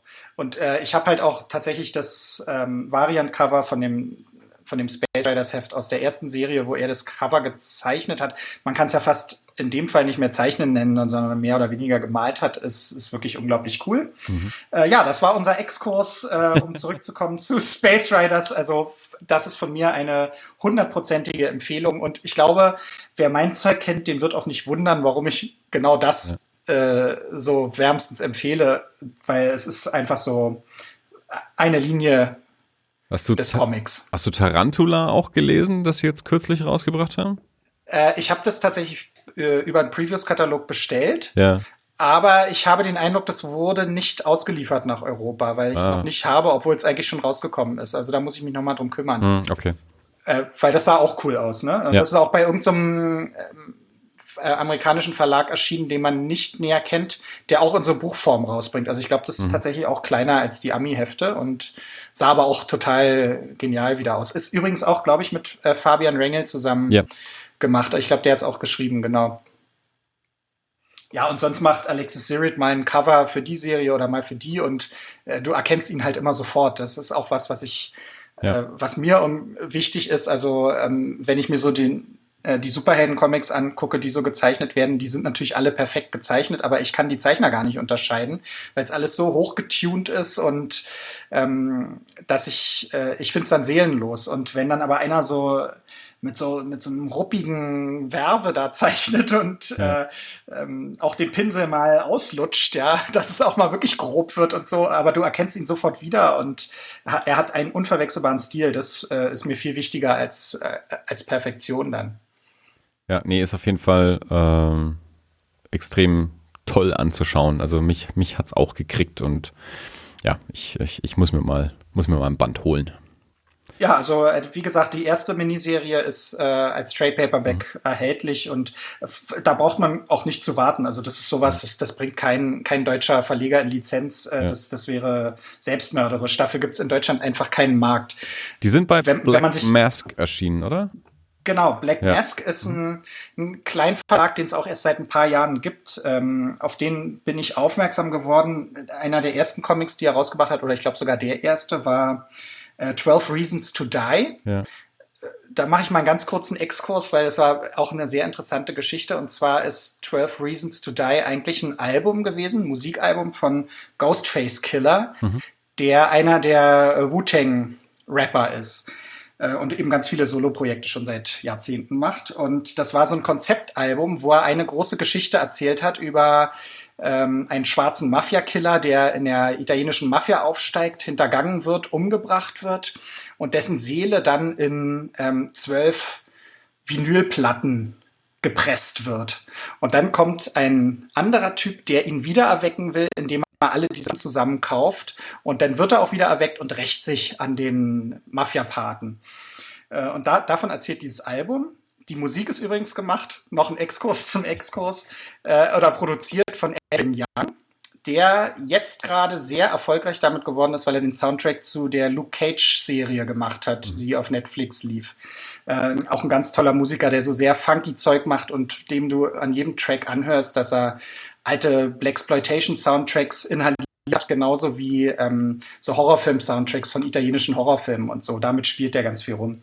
Äh, und zu diesem Album ist also parallel ähm, eine zwölfteilige ähm, Comicserie erschienen, 12 Reasons to Die, die die Geschichte noch ein bisschen weiter ausbaut.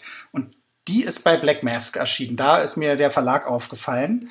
Und der ist tatsächlich keine Eintagsfliege geblieben, sondern hat seitdem sein Programm Stück für Stück weiter ausgebaut und hat eigentlich sehr viele interessante Dinger drin. Ähm, aber eben Space Riders für mein Empfinden ein absoluter Überflieger. Das war ein Verlag, Verlag, auf den man ja, bitte? Ja, ich habe mich auch ein bisschen mit dem beschäftigt und, und gucke bei denen immer mal ins Programm und stelle eben auch fest, das sind wahnsinnig viele Sachen, die mich interessieren würden, die ich gerne mal anlesen würde. Ich habe bis jetzt noch nichts von denen, weil ich äh, irgendwann kommt man das Alter, wo man einfach nicht mehr alles kaufen kann, sondern äh, etwas auswählen muss, äh, was man auch tatsächlich liest. Ähm, aber ich finde Black Mask ähm, einen spannenden Verlag. Weißt du, wer den gegründet hat? Nicht wirklich, aber war da nicht tatsächlich auch bei der Gründung irgendwie RZA vom Wu-Tang Clan mitbeteiligt oder so? Also den wüsste ich jetzt zumindest nicht. Also auf der Website, so im, im Impressum quasi, stehen, stehen drei Namen. Einen erinnere ich jetzt nicht, weil ich den auch nicht kannte, aber einer ist Steve Niles, der Comicautor, der ja. ähm, 30 Days of Night unter anderem äh, äh, mhm. geschrieben hat. Und Mr. Brett, Brett Gurewitz, der Originalgitarrist von Bad Religion und Gründer von Epitaph Records. Ach, siehst du. Okay. Der ist irgendwie auch ähm, Chef von, von Black Mask. Der Was, wahrscheinlich mit, mit, dem, mit dem Verlagsleben wahrscheinlich nicht viel zu tun hat. Also ich weiß, David von Erie International, der arbeitet ja als Letterer, der hat auch schon für Black Mask gelettert.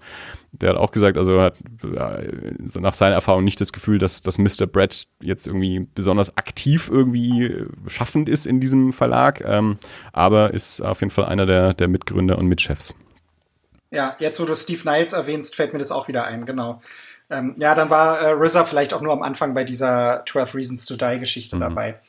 Äh, ja, äh, interessant, ne? Also vor allem, es kommen ja so viele Verlage immer mal wieder raus, die dann auch schnell wieder weg sind. Und hier hatte ich zwischendurch dann auch mal so den Eindruck, aber die scheinen in so Perioden zu planen. Also ja. da gibt's, da scheinen dann immer Miniserien. Wenn die ausgelaufen sind, kommt ein paar Monate nichts mehr und dann kommt die nächste Staffel an Miniserien. Und äh, das halte ich eigentlich für recht schlau. Und bei Space Riders kann ich zumindest sagen, weil ich es mitbekommen habe, die haben sich in 0, nichts auch ausverkauft. Und deswegen dann eben auch sowas wie eine Zweitauflage, wo dann Variant-Cover herkam und ja. so. Ähm, das scheint sich äh, zu rechnen irgendwie. Als ich jedenfalls die Namen gelesen habe, äh, wurde mir auch klar, warum mich das Programm von denen so anspricht, weil Steve Niles ist ja so ein alter Punkrocker und Mr. Brett ja sowieso und äh, so dieses, das Programm von denen spricht auch so eine gewisse Punkrock-Attitüde irgendwie. Ähm, also ebenso etwas so die, die B-Movie-Schiene. äh, und da dachte ich mir, ja gut, das äh, Außerdem mag ich ja Masken. Also wenn ein Verlag schon mal Black Mask heißt, hat er ja, ja bei mir cool. auch schon mal gewonnen. genau, und dann noch so eine klassische genau. ähm, Bruce Lee Green Hornet so Maske. Eine, so eine Larve. Logo ja. irgendwie, ne? so ein genau. Robin Maske. Also ja, und Steve Knights hat ja auch schon so viele Horrorcomics getextet. Ähm, da weiß man natürlich auch, dass es nicht ganz verkehrt sein kann, ja. Genau, also, ja, cool. Space, also Riders, Space Riders. Fabian Wrangel Jr. und Alexis Sirrit bei Black Mask. Genau, und äh, ist schwer zu kriegen natürlich. Also äh, ich glaube auch die wenigsten ähm, Comic-Shops, die US-Hefte haben, schaffen sich das einfach so an und haben es dann rumzustehen. Das heißt, man muss so ein bisschen auf die Suche gehen. Das muss man einfach mal bestellen. Also entweder mein, der, Comicladen eures Vertrauens bestellt es euch. Also ich, das, davon bin ich überzeugt, dass das nicht eine Schwierigkeit ist. Und ansonsten gibt es natürlich auch noch Internetversender, bei denen man das auf jeden Fall bestellen genau. kann. Nur die wenigsten Läden werden es tatsächlich einfach rumstehen haben.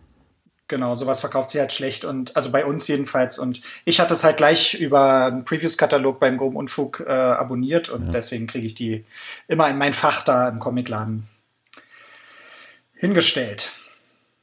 Okay. Ähm, haben wir noch Zeit für noch einen? Ja, du, Zeit, Zeit, wenn wir alles so viel Zeit hätten wie, alles so viel hätten wie Zeit, oh Gott. Und, und, so und Alkohol vor allem. Wir haben so viel Zeit, wie wir Wein haben. Wir haben da noch äh, vier Flaschen mindestens da stehen. stehen noch zwei. Ja. Alles gut. Hau rein, Wähler. Dann bis ins Morgengrauen, ne? ja, ich habe als, als letztes noch einen Comic, der äh, sich erstmal nicht so abstrus anhört, aber doch was äh, relativ Besonderes ist und auch äh, einen gewissen Indie-Touch hat. Und zwar Aliens Dead Orbit. Äh, in den USA bei Dark Horse äh, erscheint es gerade und das ist gerade das dritte Heft erschienen von oh, ich will nicht lügen, ich glaube fünf oder so. Und gezeichnet hat es ähm, der Kanadier James Stokoe. Ja.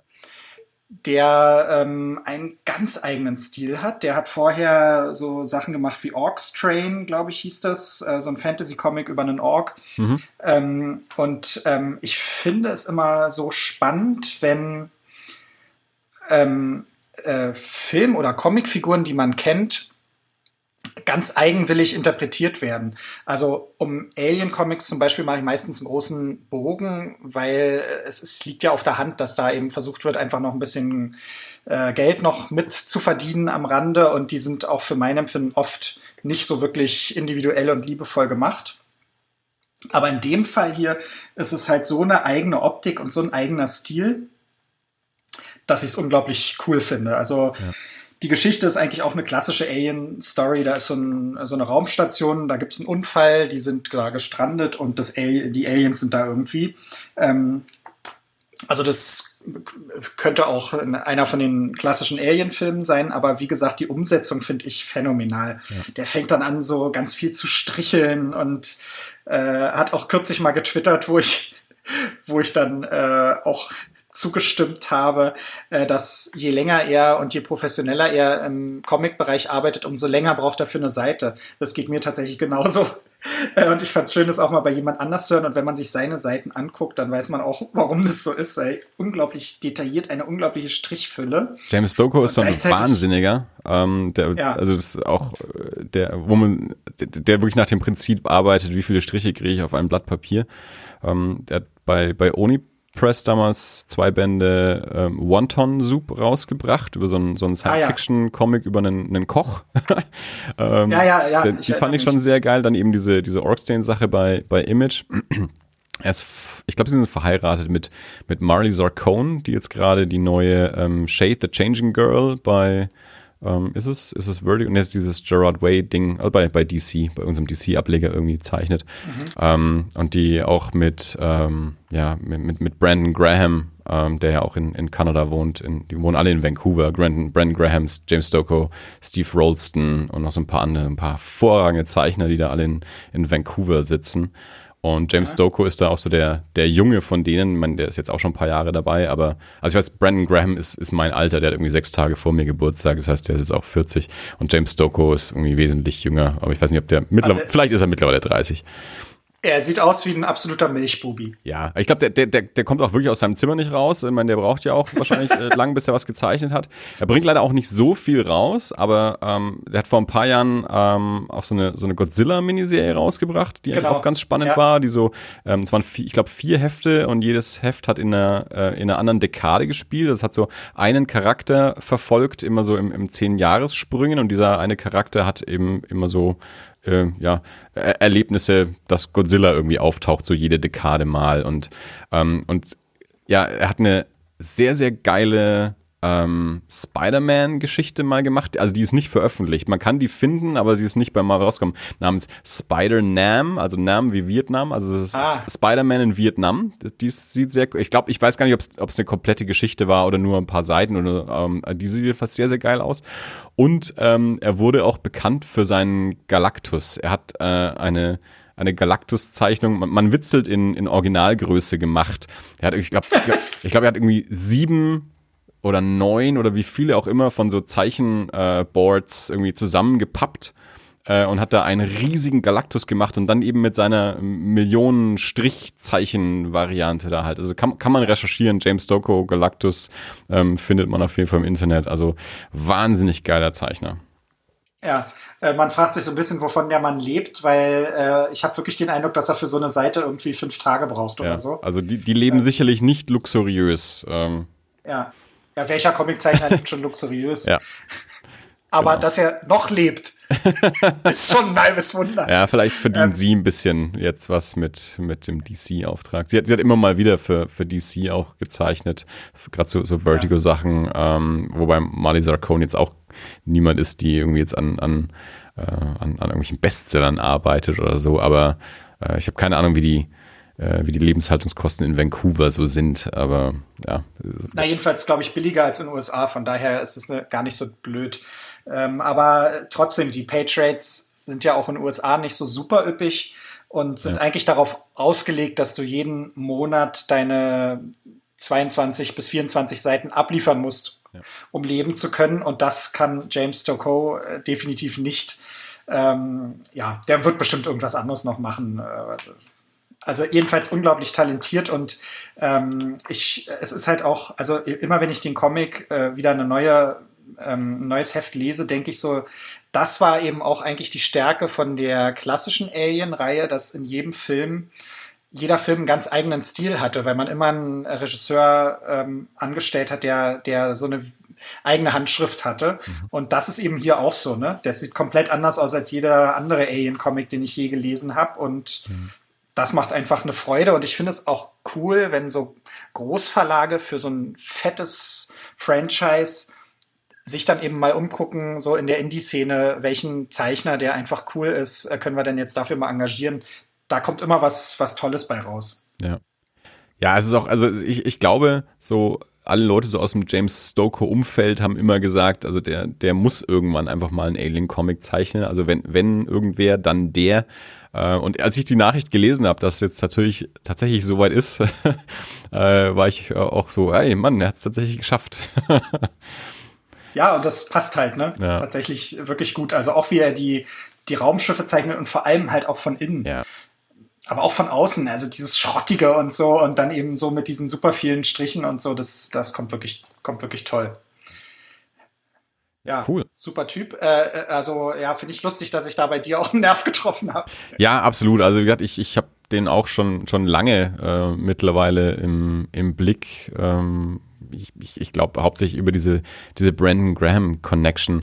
Ähm, ich weiß nicht, kennst du noch, kennst du noch Meat House? Ähm, so eine, das war eine amerikanische Indie-Anthologie, die auch so unregelmäßig immer erschienen ist, auch immer in unterschiedlichen Formaten und Ähm, Meat House wie Meat wie Fleisch und Haus wie das deutsche Wort Haus. Ja.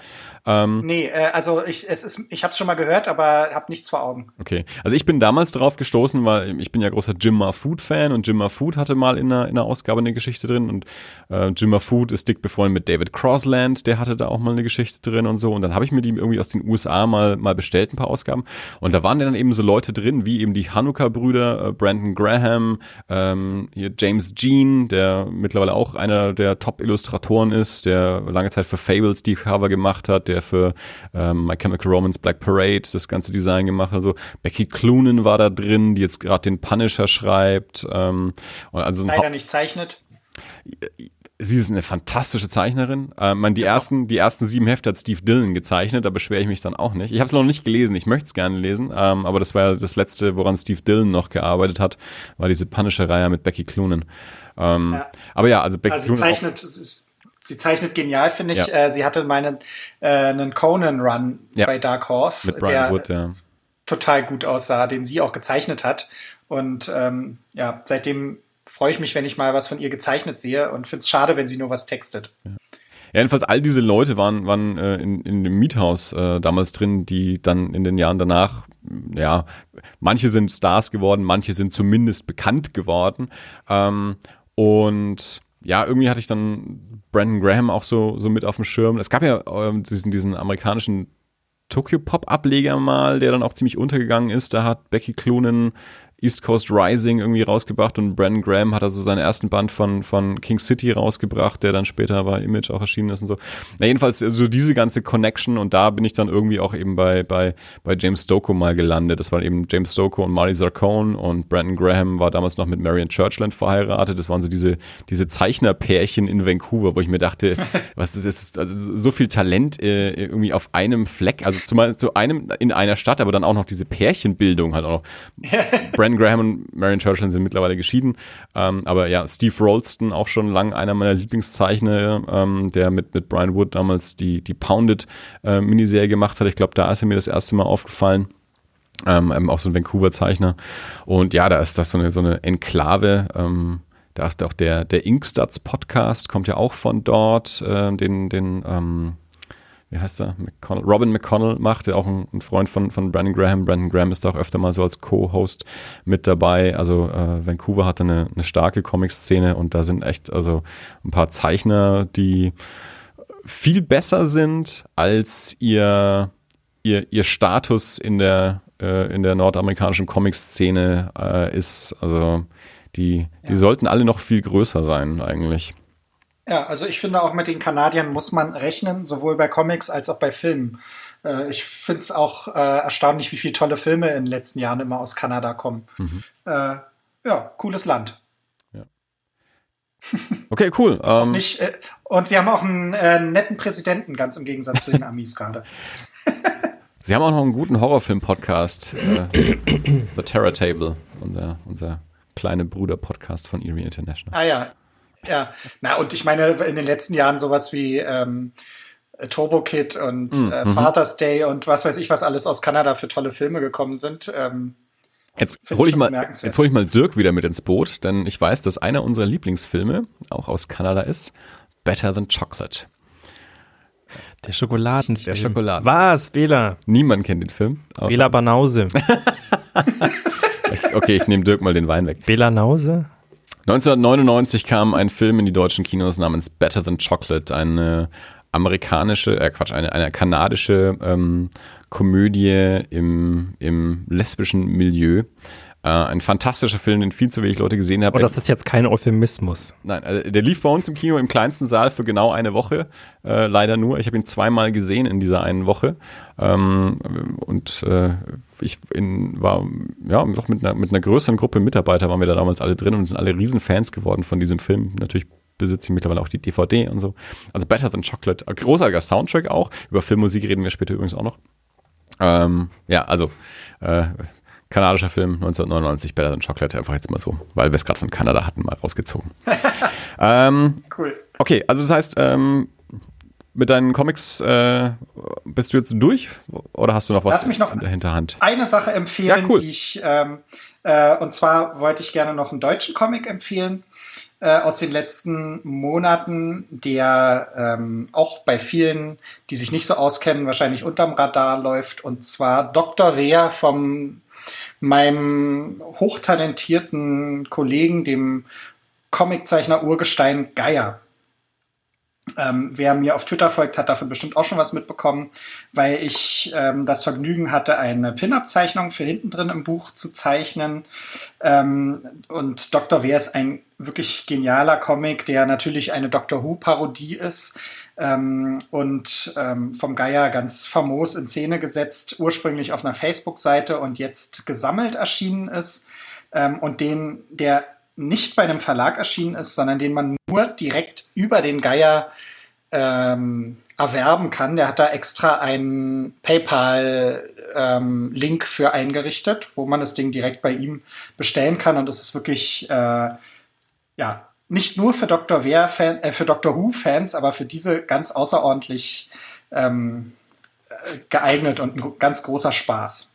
Findet man den eigentlich nur über Facebook? Weil ich habe, also ich habe das eben auch über deinen Twitter mitbekommen und du hast, du hast ja diese Kong-Zeichnung ähm, dafür gemacht ähm, und habe dann auch versucht, ein bisschen mehr darüber rauszufinden, weil ich es eben auch nicht kannte, aber ich bin eben auch nicht mehr auf Facebook ähm, und habe dann festgestellt, okay, es scheint irgendwie auf Facebook veröffentlicht worden zu sein oder so. Ich bin dann nicht besonders schlau draus geworden.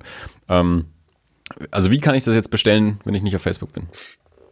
Also, wir haben beim, äh, beim Gringo-Blog zu finden unter www.gringo-logbuch.de äh, einen Eintrag zu Dr. Wehr gemacht, vor vielleicht zwei Monaten oder so, wo der Link auch zu diesem zu dieser PayPal-Geschichte abgebildet ist. Die habe ich jetzt auch nicht im Kopf. Dirk sucht das raus äh, und wir, wir packen das bei uns in die Shownotes. Wer also auf das-alles.de geht jetzt zu dieser aktuellen Folge, was war es, 108 äh, mit Bela, da in den Shownotes ähm, packen wir auf jeden Fall auch den Link dann äh, rein. Genau. Ähm, der Comic ist klassisch, äh, klassisch gezeichnet, wirklich genial. Das äh, in dem Stil könnte jeder franco-belgische, ähm, weiß nicht, äh, semi-funny gezeichnet werden und ähm, erinnert mich jetzt gerade daran, was ich vorhin gesagt habe über Storyboards und Comics planen und so. Geier hat jede Seite erstmal einfach nur so für sich gezeichnet und dann geguckt, wo ihn die Geschichte hinträgt.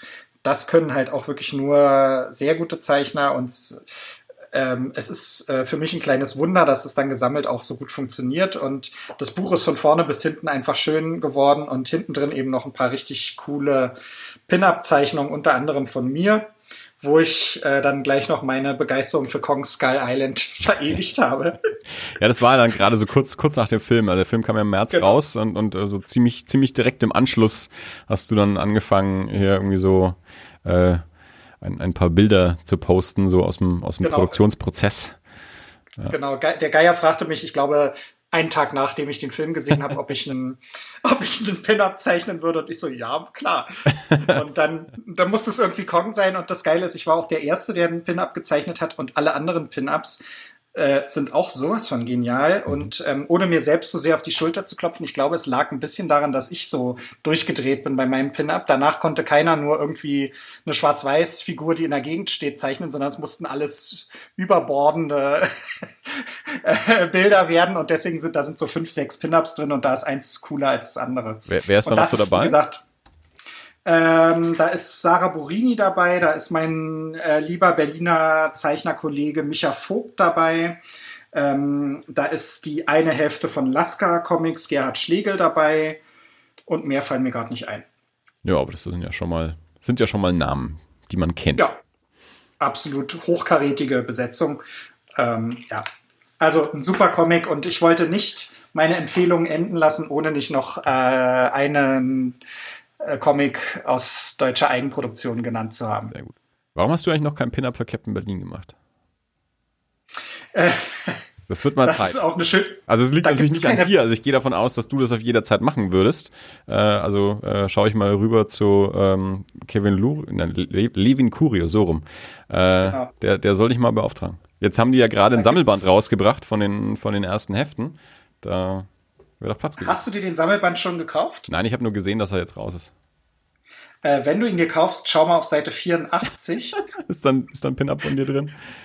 Nein, nicht wirklich. Also. Aber eine Anzeige, eine Anzeige für keiner geht so schön wie Rocco. Alles klar. also fast. genau, also eine Gringo-Anzeige, wo äh, keiner geht so schön wie Rocco beworben wird. Und äh, ja, Captain Berlin ist äh, übrigens auch natürlich ein, einer meiner Favoriten. Also da verpasse ich auch kein Heft. Äh, als Berliner natürlich Pflicht, aber es ist auch wirklich sowas von lustig. Und ich habe auch damals übrigens das Theaterstück gesehen, bevor es den Comic gab, hier ja. im Hau in Berlin von, äh, von Jörg Buttgereit und äh, war auch davon eigentlich schon sehr angetan. Da, da auch spontaner Einschub auch, ich habe mich die Tage sehr gefreut. Also in der, in der Arte-Mediathek gibt es gerade eine, eine Dokumentation über, über VHS. Also zum einen gibt so es eine, so eine Serie von, von Kurzclips, das ist eine, eine deutsche Geschichte von so zwei Jungs, die irgendwie durch die Republik reisen oder so VHS-Sammler besuchen und so ein Kram. Aber es gibt eben auch eine, eine, eine einstündige Dokumentation, ähm, die, ich bin mir jetzt nicht sicher, ob es eine Französische, war wahrscheinlich eine französische Produktion, die aber ähm, viele Amerikaner äh, interviewt und ähm, aber eben auch Jörg Buttgereit. Genau. Ich habe ich hab die auch gesehen, ja, ja, und musste auch wieder lachen. Wenn irgendwas über Schmuddelkino ja. oder VHS kommt, ist Butti nicht fern. Nee, obwohl er ja, obwohl er mal, äh, da war ich äh, schwer enttäuscht von ihm, da war er in Durch die Nacht mit. Ich glaube, da haben wir beim letzten Mal schon drüber gesprochen. Auch schon ja. drüber gesprochen. Ja, es ist was, ist was, was mich umtreibt. Ja. Anscheinend, da war er mit, äh, um, dann mache ich es kurz, da war er mit Bruce LaBruce ja. und hat Bruce LaBruce gegenüber zugegeben, dass er in seinem Leben noch nie ein Porno gesehen hat. Wo ich dachte, der Mann ist entweder ein Lügner oder völlig weltfremd. Er war, er war auch einfach so, so, so, ein schüchterner Bub irgendwie in dieser Folge. Das, ja, ja, war, genau. das war sehr komisch. Ja. Aber es war echt, ich habe mit, mit, mit Bianca, wir haben diese Doku angeschaut. Sie hatte mir, ich hatte, ich sie hatte das gesehen, dass das irgendwie auf Arte läuft und dann in der Mediathek ist und dann haben wir das irgendwie angeschaut. Und ja, das sind dann so Menschen wie, wie ähm, äh, Dings, ähm, William Lustig ist ja irgendwie da mit drin und so und, und Stimmt. lauter so Amis. Und dann Jörg Buttgereit. Und ich saß auch auf der Couch so, Butti, da ist er schon wieder. Na klar, hätten wir ja mit rechnen können irgendwie. Der Mann hat irgendwelche Kontakte zu Arte.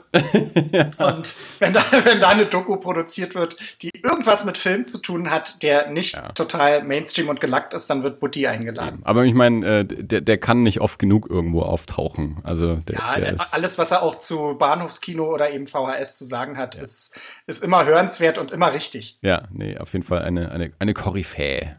Also immer Jörg ja. Buttgereit.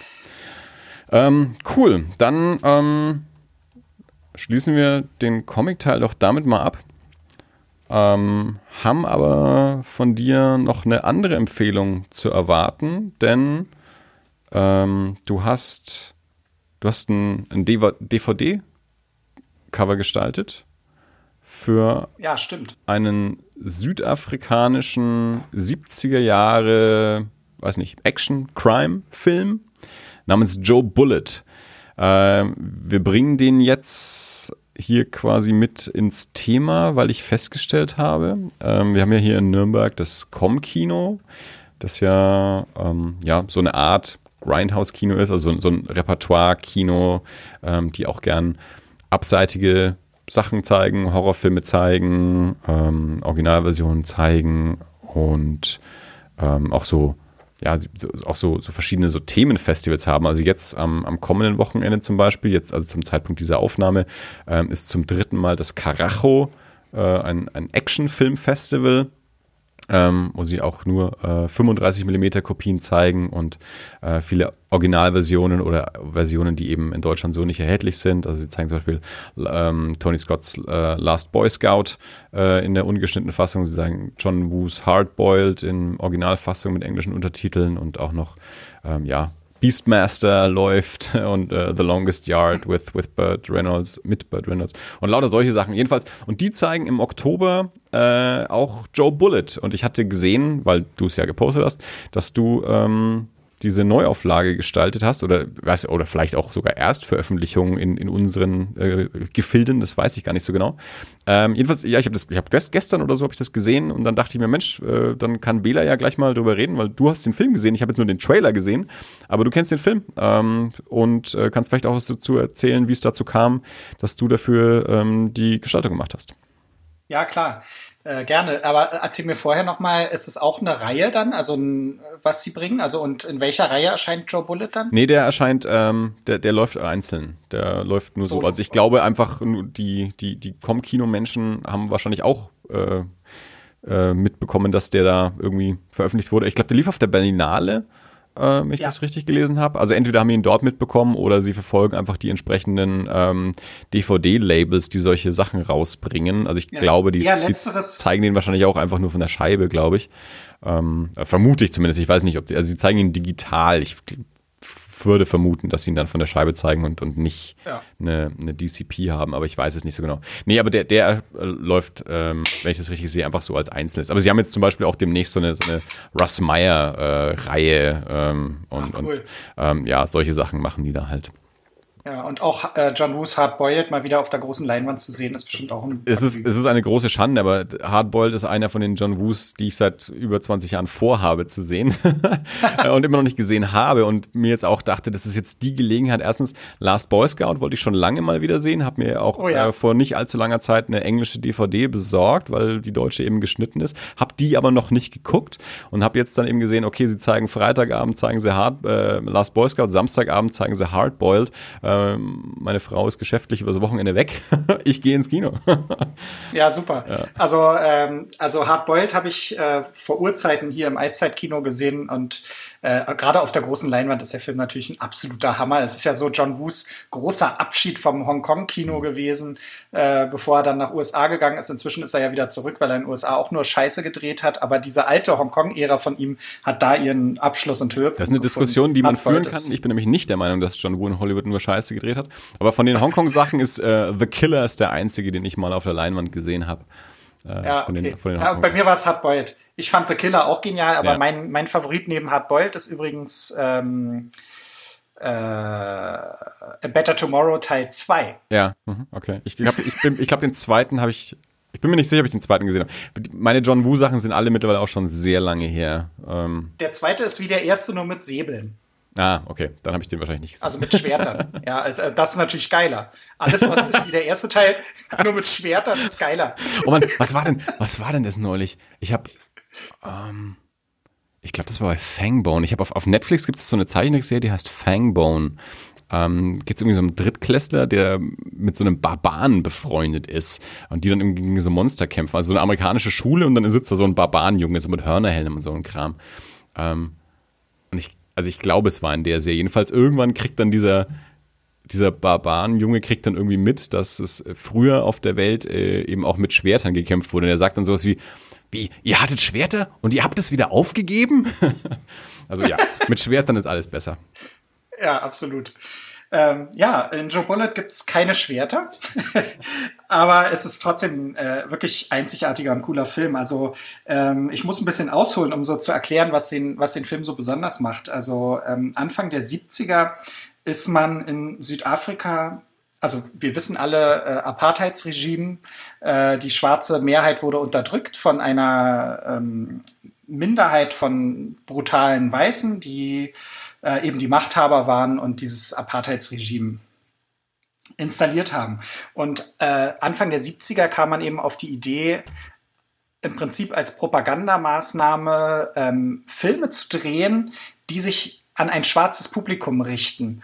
Ähm, sowas ähnliches kennt man eigentlich aus äh, fast allen anderen Unrechtsregimes ja auch, dass ähm, versucht wird, Unterhaltungsprodukte herzustellen, ähm, die eben überhaupt nicht politisch sind und auch das Politische überhaupt nicht thematisieren, die einfach nur den Leuten eine Zerstreuung bieten und man denkt sich dann, ähm, äh, das ist allemal besser, als wenn die jetzt zu irgendeiner politischen Versammlung gehen oder ähm, vom Umsturz träumen. Ne?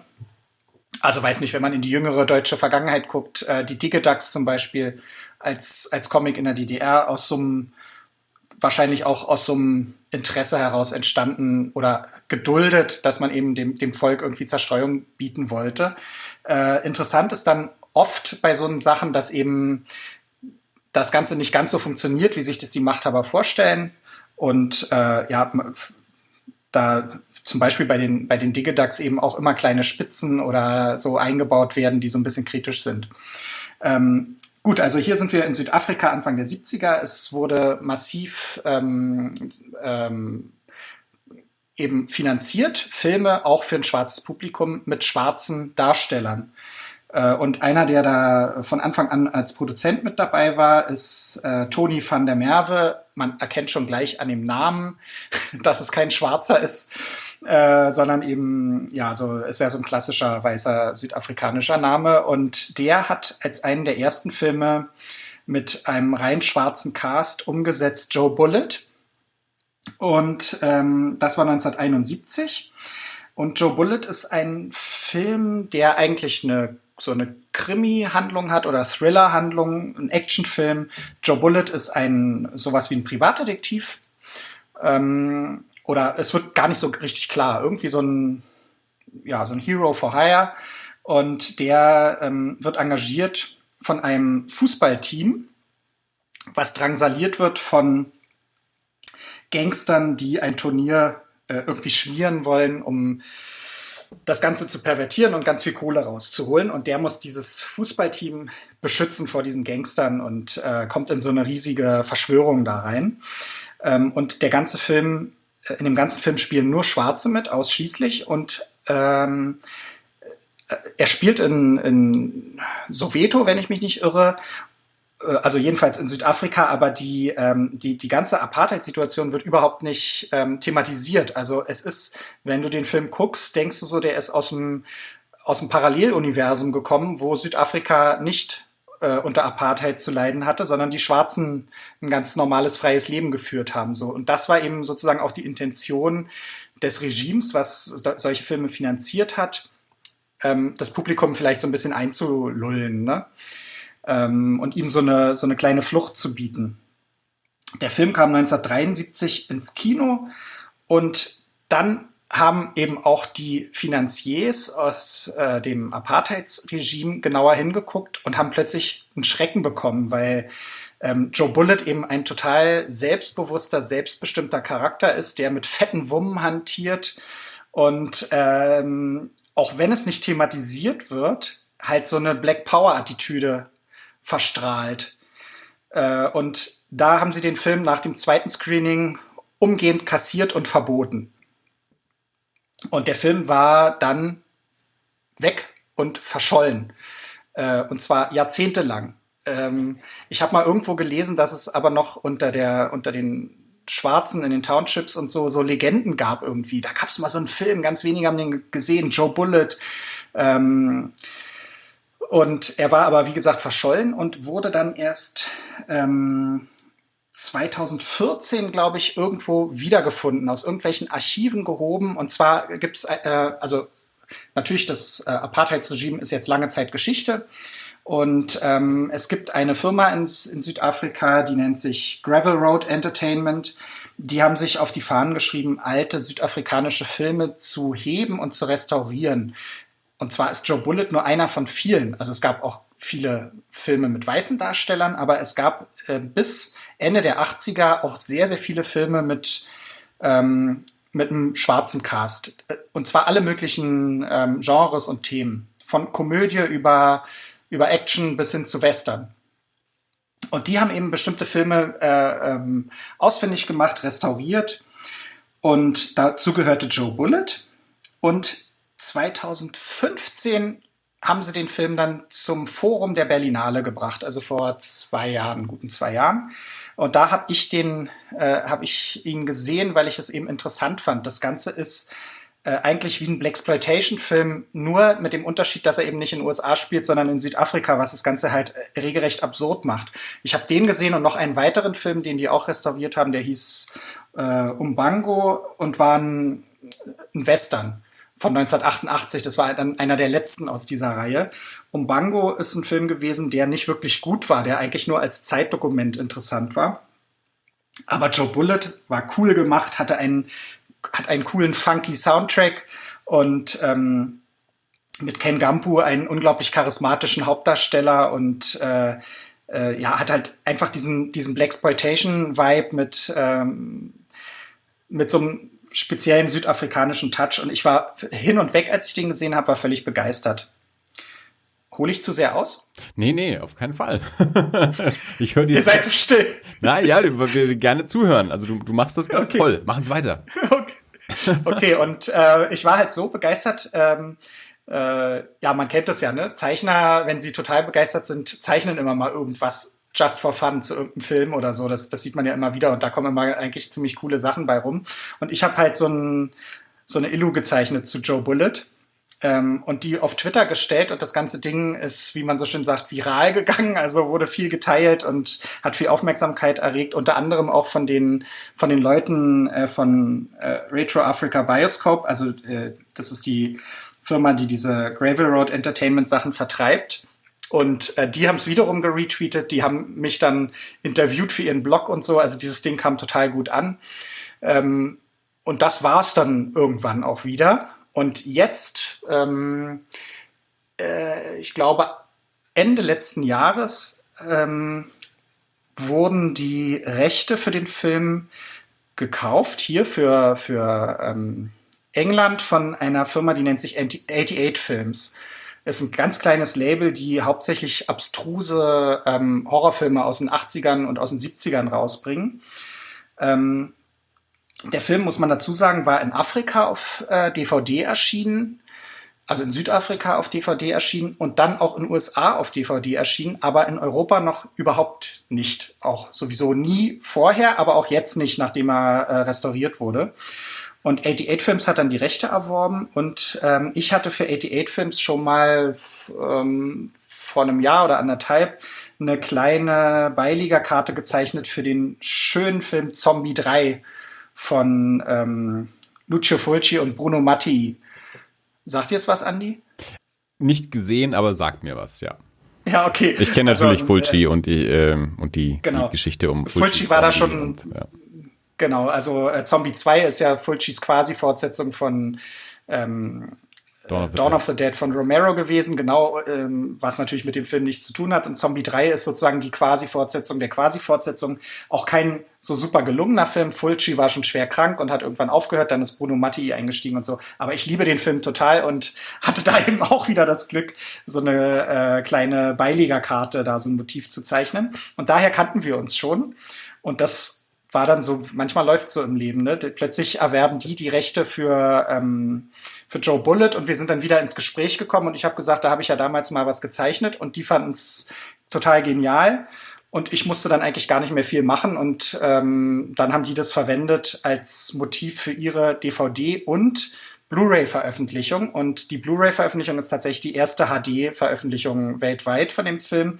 Ähm, und gerade die Blu-ray ist total schön geworden. Also ähm, da ist mein Motiv auf dem Cover drauf, es ist auf der, auf der Scheibe selbst drauf, es ist auf dem Booklet drauf und dann hat es noch einen Schuber, da ist es auch noch mal drauf und es sieht einfach wirklich total geil aus. Ähm, das Motiv, da bin ich auch sehr zufrieden mit und äh, ähm, ich finde es ein großes Privileg bei so einem außerordentlichen Film, der, der, der, mir persönlich auch so gut gefällt, da irgendwie meinen Beitrag geleistet zu haben. So ist äh, aus Fanart direkt äh, eine Komplettverpackung geworden.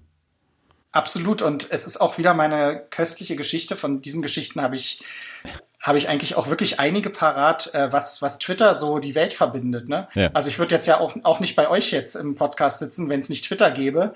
Wir haben uns ja auch darüber kennengelernt. Und ähm, hier dann also wirklich auch eine Zusammenarbeit zwischen Südafrika, Großbritannien und Deutschland.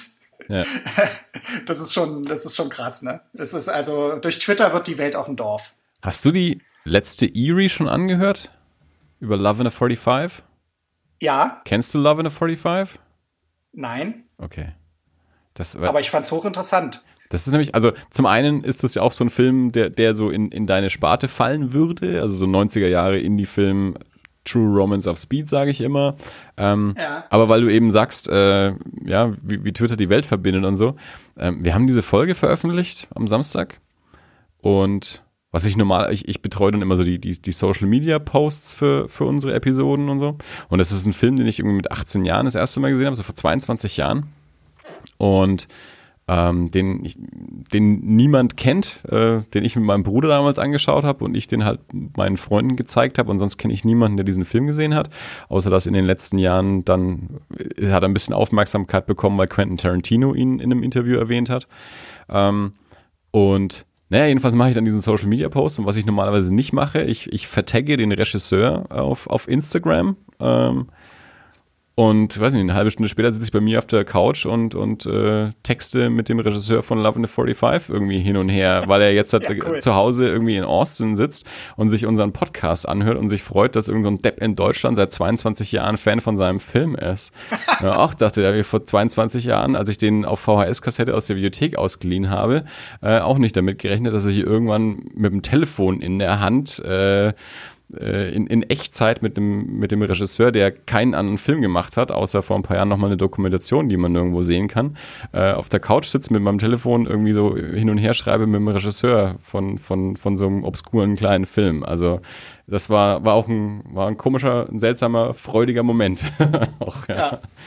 Sehr cool, genau. Also es ist, wenn Leute mich fragen, äh, was, was, was soll denn der Twitter-Scheiß und so, dann ja. ist das auch eine Geschichte, die ich in Zukunft erzählen werde. Ja, also es ist, äh, ja, auch die, ja, wie wir uns mit Erie mit, den, mit dem kanadischen Podcast angefreundet haben, das, das ging auch auf Instagram los und dann auf Twitter und so. Also ja, also man, irgendwie passieren solche Dinge und ja, und dann, dann findet man Gleichgesinnte in aller Welt und äh, hat schnellen Kontakt zueinander und ja. das ist schon, da, da sind auf jeden Fall schon schon coole Beziehungen dabei entstanden. Ja, also auch, dass ich jetzt mit, mit David und Dave diesen Podcast mache seit äh, auch über 100 Folgen mittlerweile, auch nur weil ich angefangen habe, damals Davids Podcast Cities Energy anzuhören und denen mal auf, auf Facebook eine lange Nachricht geschrieben habe und äh, wir da irgendwie in Kontakt geblieben sind. Und Ihr kanntet euch vorher nicht? Nee, das, ich, ich habe das, das ist auch so eine Brandon Graham-Geschichte. Ähm, ich habe Brandon Graham damals ähm, seinen, seinen, seinen Blog verfolgt und da hat der äh, den Comic Sacred Heart von Liz Suburbia vorgestellt, die den damals auch online in, in auf, ja, seitenweise oder kapitelweise veröffentlicht hat.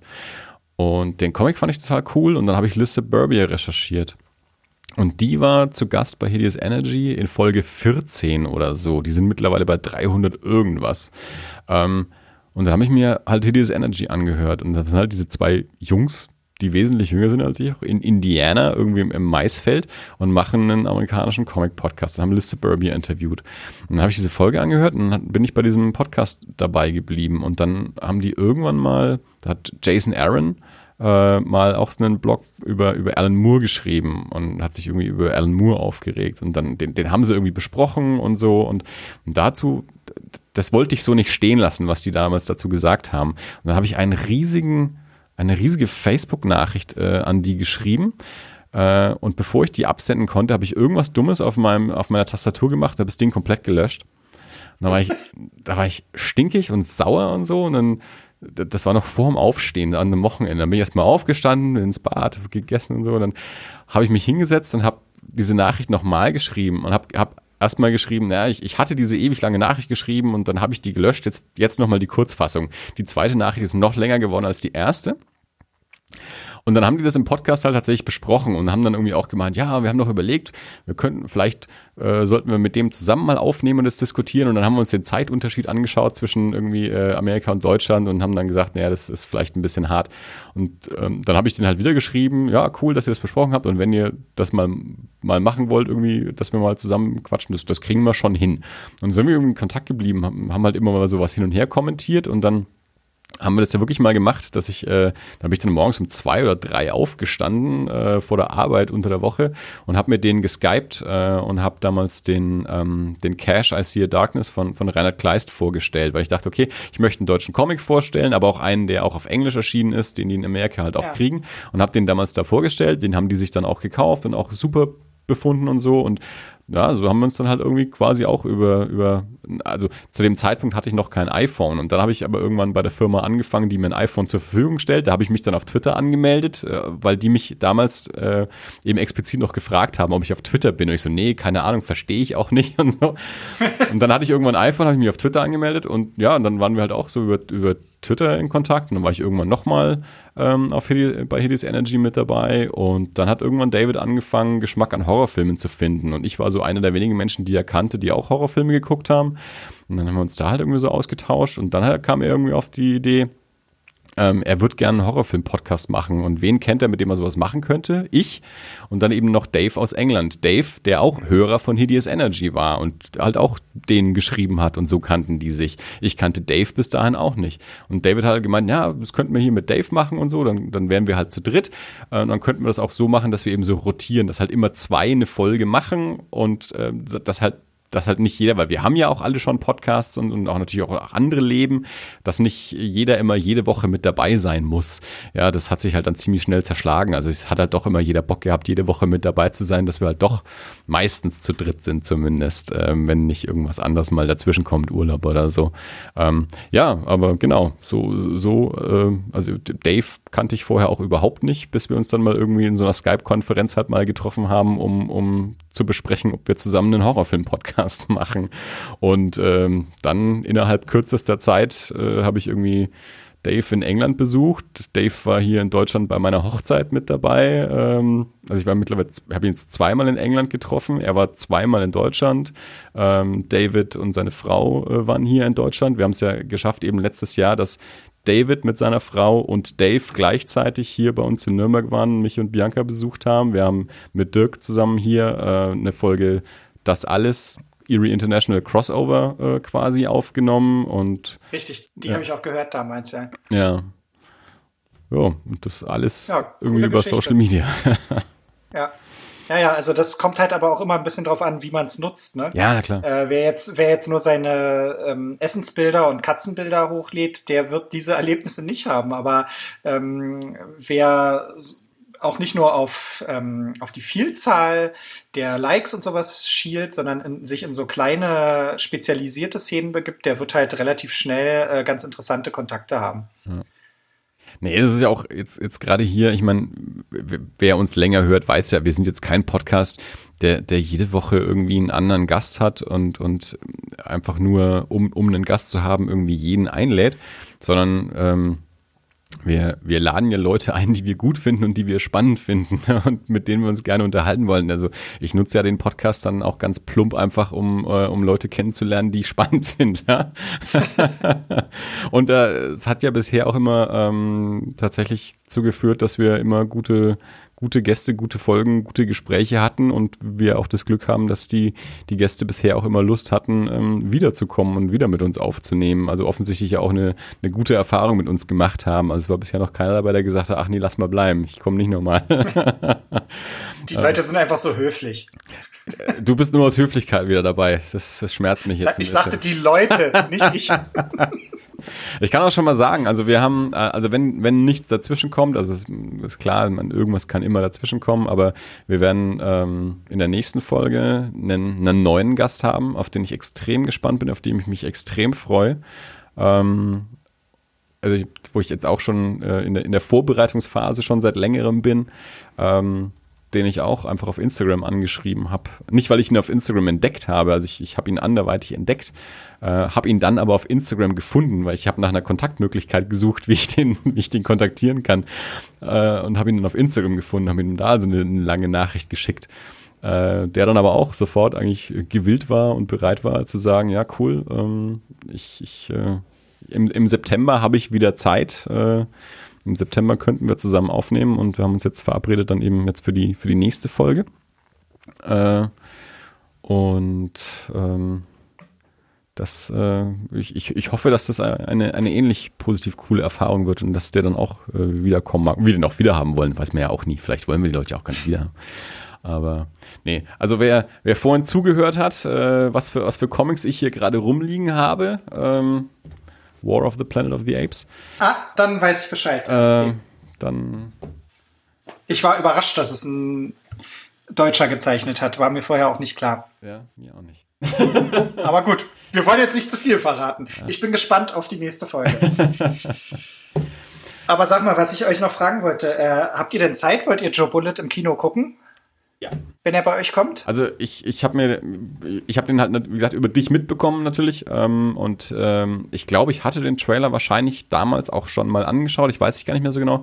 Aber wie ich jetzt dann gesehen habe, dass das Com-Kino ihn zeigt, habe ich mir halt da den Trailer auch nochmal angeschaut.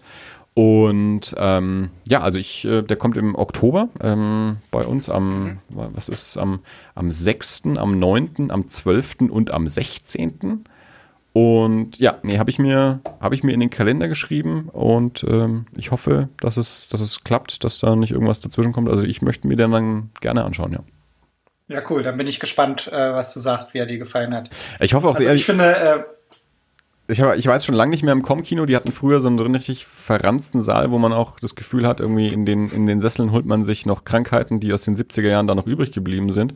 Ähm, die haben jetzt vor ein paar Jahren umgebaut und oh nein. ich glaube einen ganz neuen Saal sogar. Also ich glaube, ich glaube, es ist nicht mal mehr der gleiche Raum, ähm, was dem Kino vielleicht aber auch irgendwie gut tut. Aber ich war seitdem noch nicht wieder da. Ich werde jetzt, wie gesagt, am Wochenende zum, zum Karacho dann endlich mal hingehen und ähm, ich, ich möchte eigentlich da wieder öfter hingehen, weil die ein cooles Programm machen.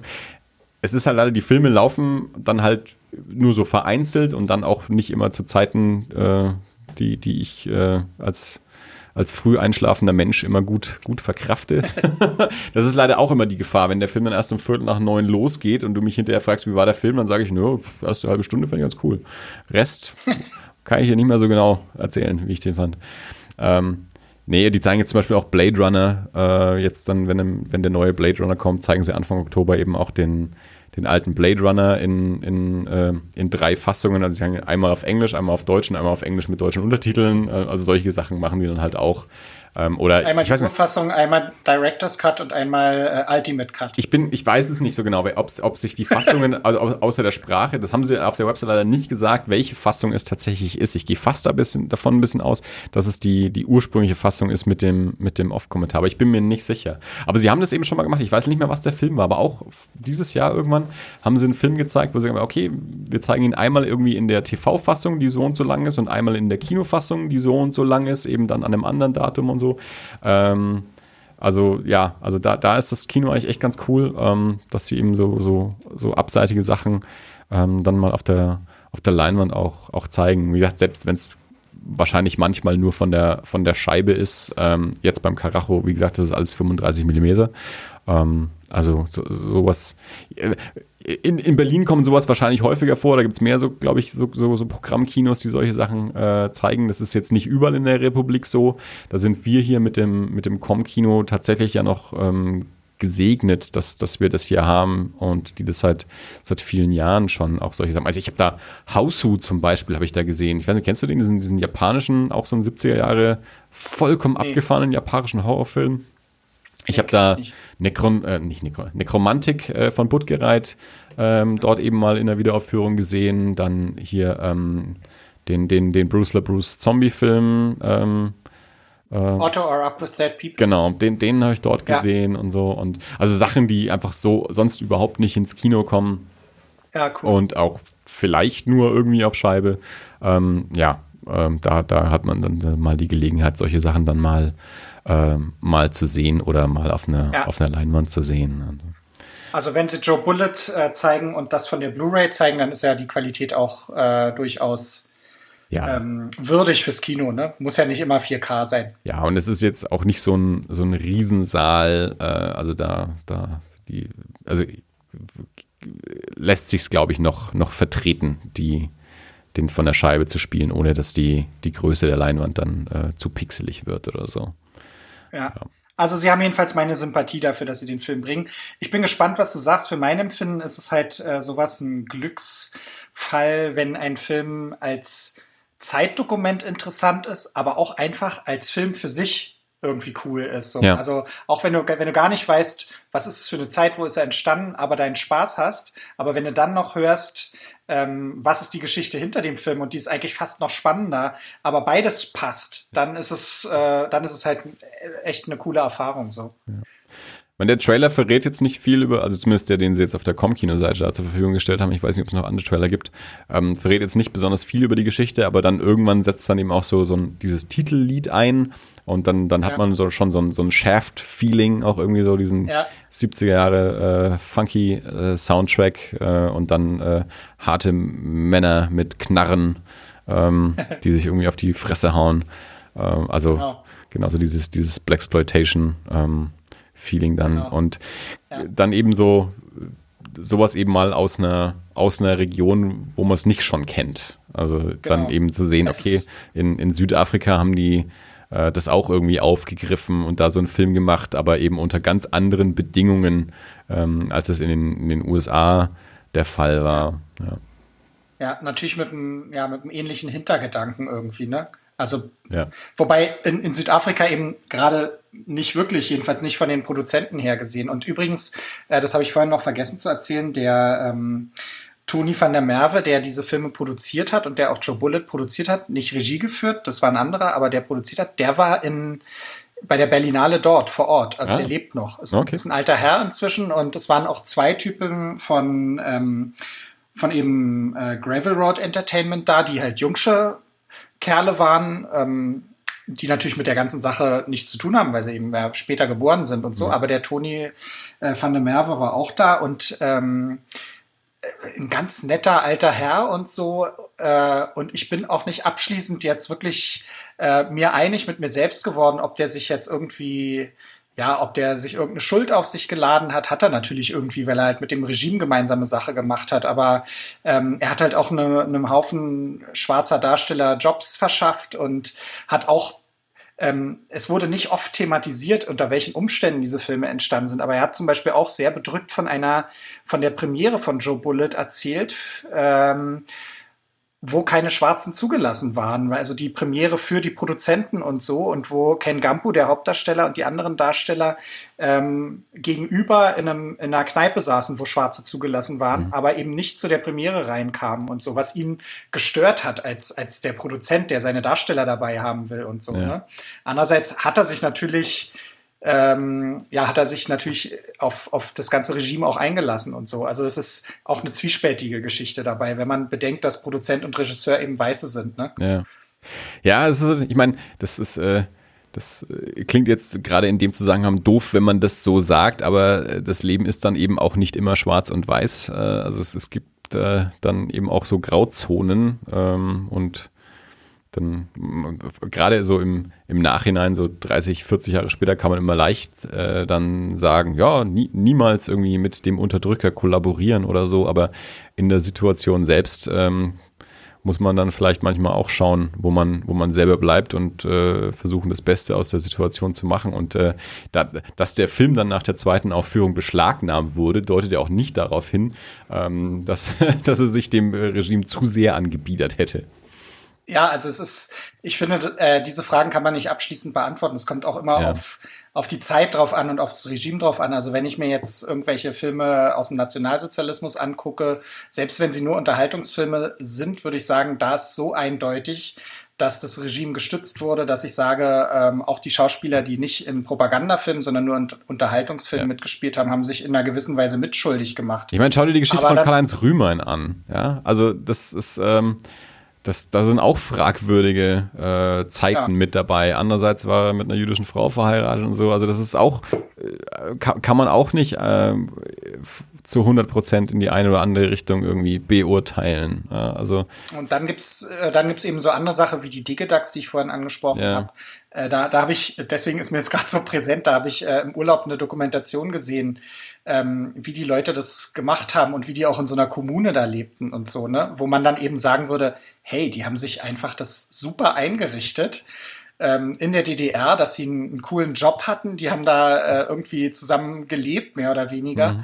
Und die haben ja auch jede, haben das ja auch oft genutzt, irgendwelche kleinen Sachen so einzubauen und so. Und äh, ja, und das DDR-Regime hat natürlich nicht irgendeinen Holocaust begangen oder so, deswegen ist es halt auch nochmal anders zu beurteilen. Aber es gibt, es gibt natürlich diese Sachen, wo ähm, in einem an sich Unrechtsstaat und so sich Leute was, was eine, eine kleine Oase aufbauen, ähm, ja, die dann irgendwie auch interessante Sachen hervorgebracht hat und, und ein gutes Leben ermöglicht hat. Ne? Ja.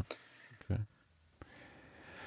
Ja, cool. Ähm, hast du jetzt ähm, bist, bist du sonst so mit, mit 88 Films darüber hinaus in, in Kontakt? Ist da etwaig die Möglichkeit, dass du weitere Filme für die gestaltest? Oder ist, war das jetzt mal so ein, so ein ähm, Zufall, dass sich das jetzt halt so ergeben hat und das war es jetzt erstmal? Naja, also ich, ich hatte ja schon, wie gesagt, schon mal für Zombie 3 was gezeichnet, ja. jetzt für Joe Bullet. Also sagt niemals nie, aber geplant ist mhm. äh, erstmal nichts. Das ist ein ganz kleines Label, die, ich glaube, bis auf die Sachen, die ich gezeichnet habe, auch noch nie was Neues äh, haben anfertigen lassen, sondern eigentlich mit den klassischen Motiven arbeiten. Von daher äh, wird es jetzt nicht alle paar Monate was ähm, ja. sich was ergeben. Ähm, ich bin erstmal so ganz, ganz froh über diese beiden Zusammenarbeiten, weil das natürlich, äh, ja, als Filmfan äh, findet ja. man das äh, natürlich auch cool. Ne? Ich weiß, dass, ähm, ich glaube, Stefan Dinter und, und Christopher Taube haben für die Veröffentlichung von Diary of the Dead was, glaube ich. Äh, ähm, nee, ich glaube, es war der, der danach. Der danach. Wie hieß er denn nochmal? Der besser war. Land of the, nee, Quatsch, nicht Land. Land äh, der dritte. Also, genau. hieß der Island of the Dead oder hat er nur auf einer Insel gespielt? Äh, ja, ja, ja, wir ja. meinen den gleichen. Ja, der, der, der Western auf der Insel, es war ja dann der, der letzte genau. auch von, von den Romero-Zombies. den fand ich auch sehr gelungen und äh, ich weiß noch, dass mich damals auch eine kleine Neidattacke überkommen hat, als ich gesehen habe, dass die, dass die für den Film was gezeichnet ja. haben. Äh, weil ich war, äh, man ist ja immer erfreut, wenn Romero noch was gemacht hat mit Zombies und so, aber den Film fand ich auch wirklich ausgesprochen gelungen. Ich, äh, ich habe beide nur einmal gesehen. In meiner Erinnerung fand ich Diary ja besser, aber ich weiß, dass jeder Diary hasst. Also ich weiß, dass äh, ich eine der Ausnahmen bin, der Diary in guter Erinnerung hat, aber ich müsste auch beide nochmal anschauen, ähm, um, um da ein, ein frischeres Urteil zu geben. Aber ich weiß, äh, ja, das, ich bin ja kein Freund von Found-Footage-Filmen und das Diary einer der wenigen war, die ich, die ich mochte. Ja, der, ich fand den auch gut. Aber wie gesagt, den, den Nachfolger ja. ähm, mit dem Zwerchfellbild fand ich noch besser. den habe ich sogar ähm, auf der Leinwand gesehen. Der lief bei den Fantasy Filmfest Nights äh, mal. Da, da habe ich den. Genauso geht es mir auch. Ich habe ja. sowohl Diary als auch, jetzt ist mir übrigens wieder eingefallen, Survival of Ja, Night. genau, Survival, ja. Ähm, beide beim Fantasy Filmfest gesehen. Also entweder Nights oder normales Festival, das weiß ich nicht mehr. Ja, Diary habe ich nur auf Scheibe gesehen, aber den, den anderen auf der Leinwand, ja. Ja. Ja gut, Fantasy Filmfest steht auch wieder an, aber ich glaube, das lassen wir heute mal aus. Äh, wir sind jetzt auch schon in fortgeschrittener Stunde. Wollen wir dieses Filmmusikthema noch kurz ansprechen, das wir vorhin schon mal angekündigt haben? Werden wir es knackig machen? Gut. Ich glaube, wir sind jetzt schon bei zweieinhalb Stunden, oder? Zwei. Ja. Das ist, das ist nicht die längste Folge, die wir jetzt hatten. Ähm, es ist nur, bei mir im Büro ähm, ist die Woche ähm, eine kleine Diskussion aufgekommen. Ähm, ich habe ja in der letzten Folge schon mal gesagt, äh, dass ich den letzten Planet Affen-Film im Kino gesehen habe. Ich weiß, Bela hat ihn auch gesehen und ähm, soweit ich mich entsinne, hast du auch sehr gut darüber gesprochen. Ähm, ich wurde im Büro eben gefragt, ob ich den gesehen habe und habe dann eben auch gesagt, wie toll ich den fand und dass das ähm, so einer meiner, meiner Lieblingsfilme in diesem Jahr bis jetzt ist. Und habe dann auch herausgestellt, wie, wie toll ich den Soundtrack auch fand. Das ist ein Soundtrack, den ich mir auch gekauft habe. Ähm, der, der Film ist ja gefühlt zur Hälfte Stummfilm ähm, und die Musik trägt meiner Meinung nach extrem viel in dem Film. Also es ist einer dieser Filme, ähm, wo, wo die Musik für mich äh, recht im, im Vordergrund auch stand und einen, einen hohen Anteil an der, ähm, an der erzählerischen Kraft des Filmes auch ausgemacht hat. Und eine Kollegin ähm, hat dann eben gefragt, ja, äh, seid ihr so Leute, wenn ihr einen Film seht, die dann hinterher auch über die Musik sprechen oder ähm, ist das was, was euch nicht so auffällt und so? Und, und dann hatten wir so eine kleine Diskussion, dann haben wir gesagt, naja, kommt natürlich immer so auf den Film und auf die Musik drauf an. Manchmal wirkt die Musik stärker, manchmal schwächer. schwächer. Und bei ähm, beim letzten Planet der Affen äh, war es halt so, dass die Musik sehr stark gewirkt hat.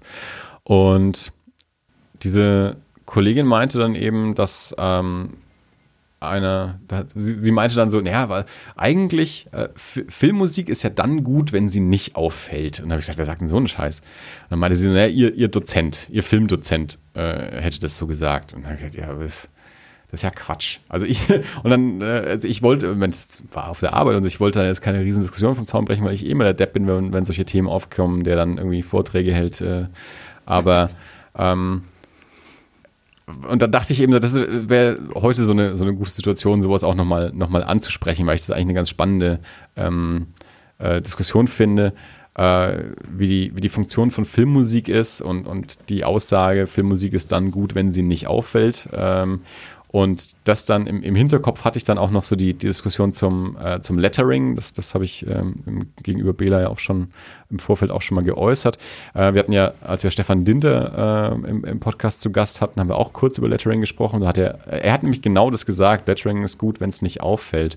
Und nachdem ich ja jetzt mit, mit David Hopkins ähm, viel, viel zu tun habe und der als Letterer arbeitet, äh, und der so aus einer, aus einer neueren Schule Lettering kommt und ähm, mit einigen Leuten zusammenarbeitet, ähm, die, die sich von dieser alten Aussage lösen und eben nicht mehr sagen, Lettering ist dann gut, wenn es nicht auffällt, sondern versuchen auch wirklich eine, eine Handschrift zu haben und mit dem Lettering was eigenes zu machen. Und Lettering als, ähm, als weiteren Baustein im, in, in, der, in der grafischen Erzählung zu machen und nicht einfach nur den, den Text präsentieren und sonst nicht weiter vom Bild ablenken quasi, sondern eben auch im Lettering was mitzuerzählen.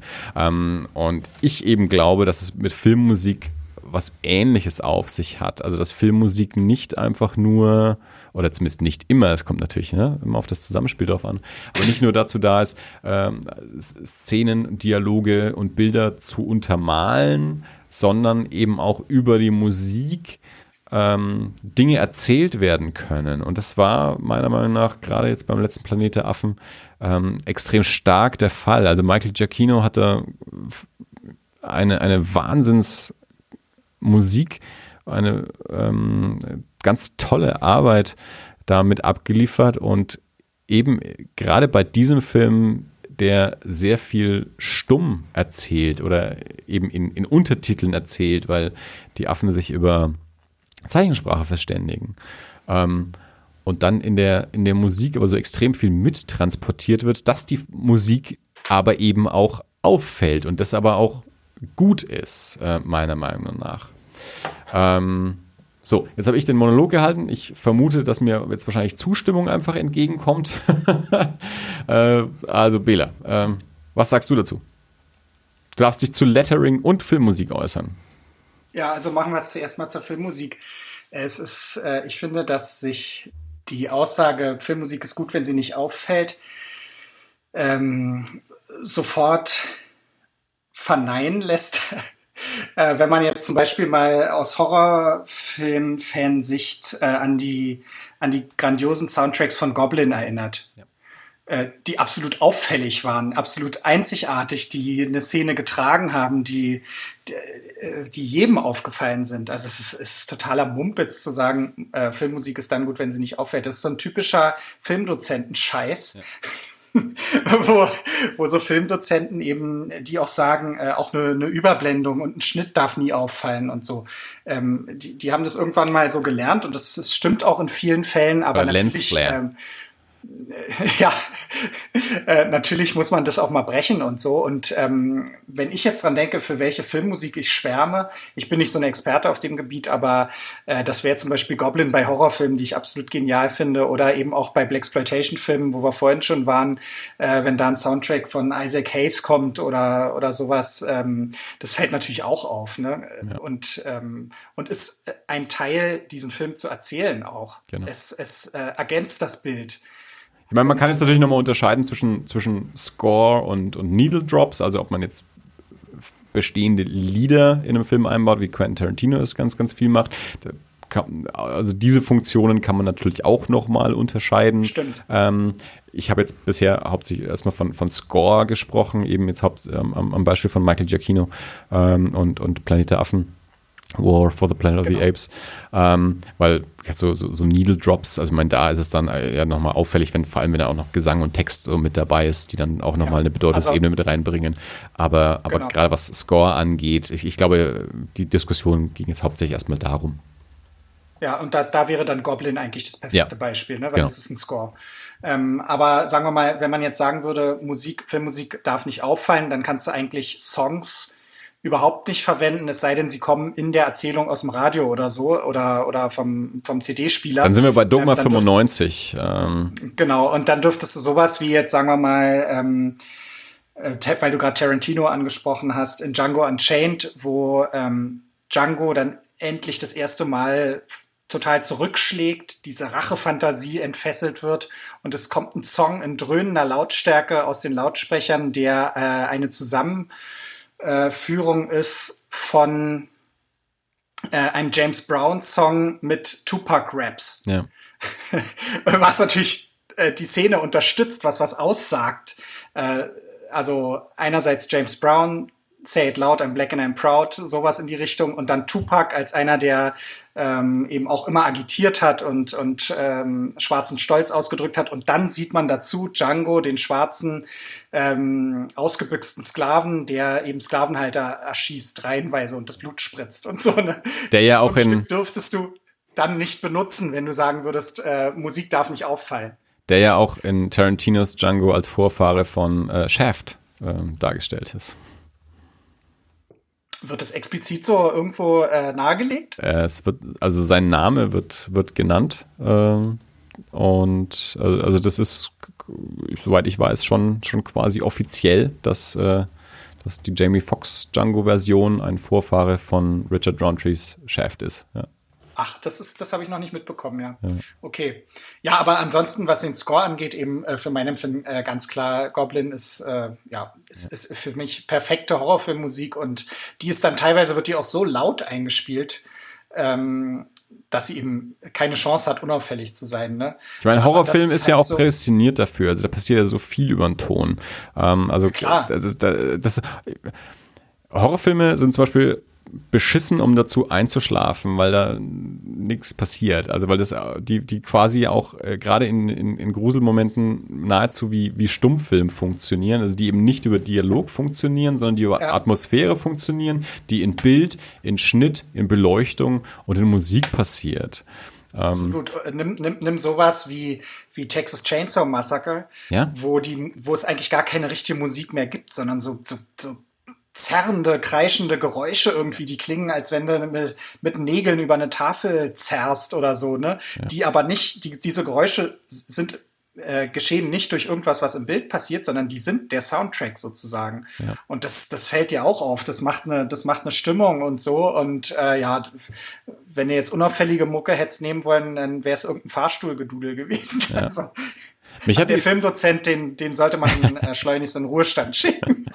Mich hat es auch erinnert, ich habe, ähm, äh, ja, ist auch schon eine ganze Weile her, äh, mal, wahrscheinlich war es ein Podcast mit Christian Alward angehört. Christian Alward, deutscher Regisseur, ähm, der unter anderem diese ganzen Til Schweiger-Tatorte äh, gemacht hat, ähm, aber auch ähm, Fall 39 mit René Zellweger äh, und ein paar andere Filme ähm, der auch vor einigen Monaten angekündigt hat, dass er einen neuen Django mit Franco Nero macht.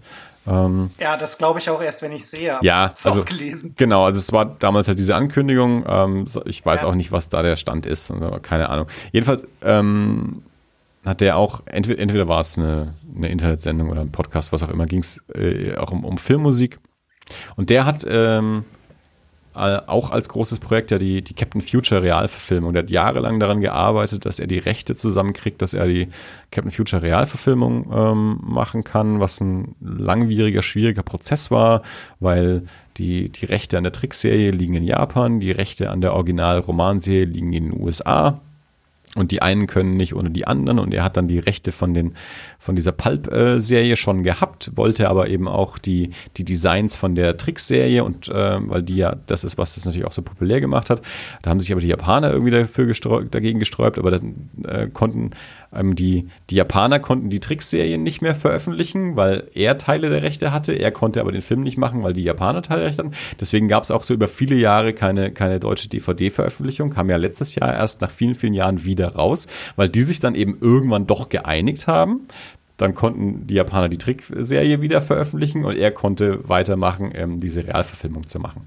Äh, jedenfalls in dem Zusammenhang ähm, hat er eben auch darüber gesprochen, dass, äh, dass diese Serie in Deutschland ja besonders erfolgreich war, aber in vielen anderen Ländern eben nicht. Also man kennt die in den USA überhaupt nicht, in England kennt man sie so, naja, geht so, in Frankreich kennt man sie noch ganz gut, aber Deutschland eben äh, sehr, sehr gut.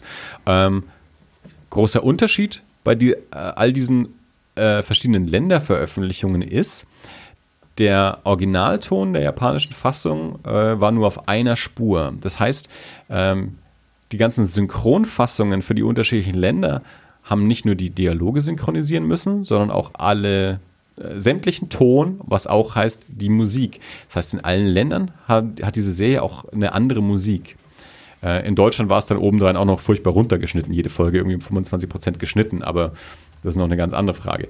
Ähm, das heißt aber, äh, diese, diese Musik, die für uns in Deutschland ja auch so ikonisch ist, äh, und das ist ja auch ein legendärer Soundtrack eigentlich von, von Captain Future, gerade für, für uns, die wir damit aufgewachsen sind, ähm, gibt es nur in Deutschland. Wenn du die französische Fassung dir bestellst, weil du denkst, ich möchte die ungeschnittene Fassung haben, hast du auch eine ganz andere Musik mit dabei. Wirkt dann ganz anders. Und in dem Zusammenhang hat er eben gesagt, naja, dass das äh, sicherlich auch äh, mit Teil des Erfolges in Deutschland ähm, von dieser Serie ist, dass Deutschland halt äh, den geilsten Soundtrack für diese Serie gemacht hat äh, und dass es wahrscheinlich viele Filme gibt, die ähm, an sich erstmal mittelmäßige Filme sein könnten, die aber mit dem entsprechenden Soundtrack zu extrem guten Filmen geworden sind.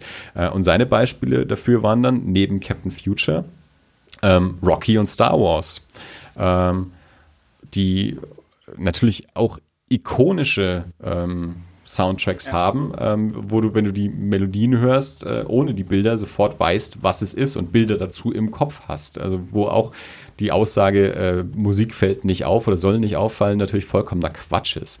Und es gibt von, ähm, von Star Wars, also vom Original 77er Star Wars, gibt es äh, einen, einen frühen Trailer, ähm, der wo es die, die John Williams Musik noch nicht gibt. Und das ist total verrückt. Also wenn du, ähm, wenn du mit Star Wars aufgewachsen den hab ich bist. gesehen mal, glaube ich, online. Ja. Kann es sein, dass man den online mal sehen konnte? Ich habe den mal retweetet irgendwo oder, oder getweetet. Ah, dann, also, dann ähm, da gesehen. Von einer, von einer, ja, letztes Jahr oder so. Ähm, ja.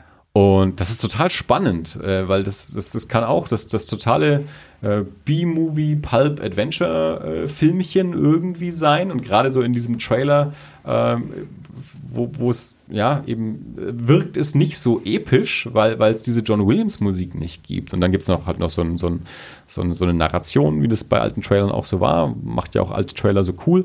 Ähm, aber da fällt es einfach mal so extrem auf, äh, wie, ja. wie dieser Soundtrack aus diesem, aus diesem 70er Jahre B-Movie äh, ein, ein Drecks-Epos halt erstmal macht. ähm, und ja, an, an, allein solche Beispiele. Also ich, ich, ich weiß nicht, äh, ob dieser Dozent in dem Moment, als er das gesagt hat, nur von einer bestimmten Sparte von Filmen gesprochen hat oder ob das eine generelle Aussage war, aber. Deutsche ähm, Filme.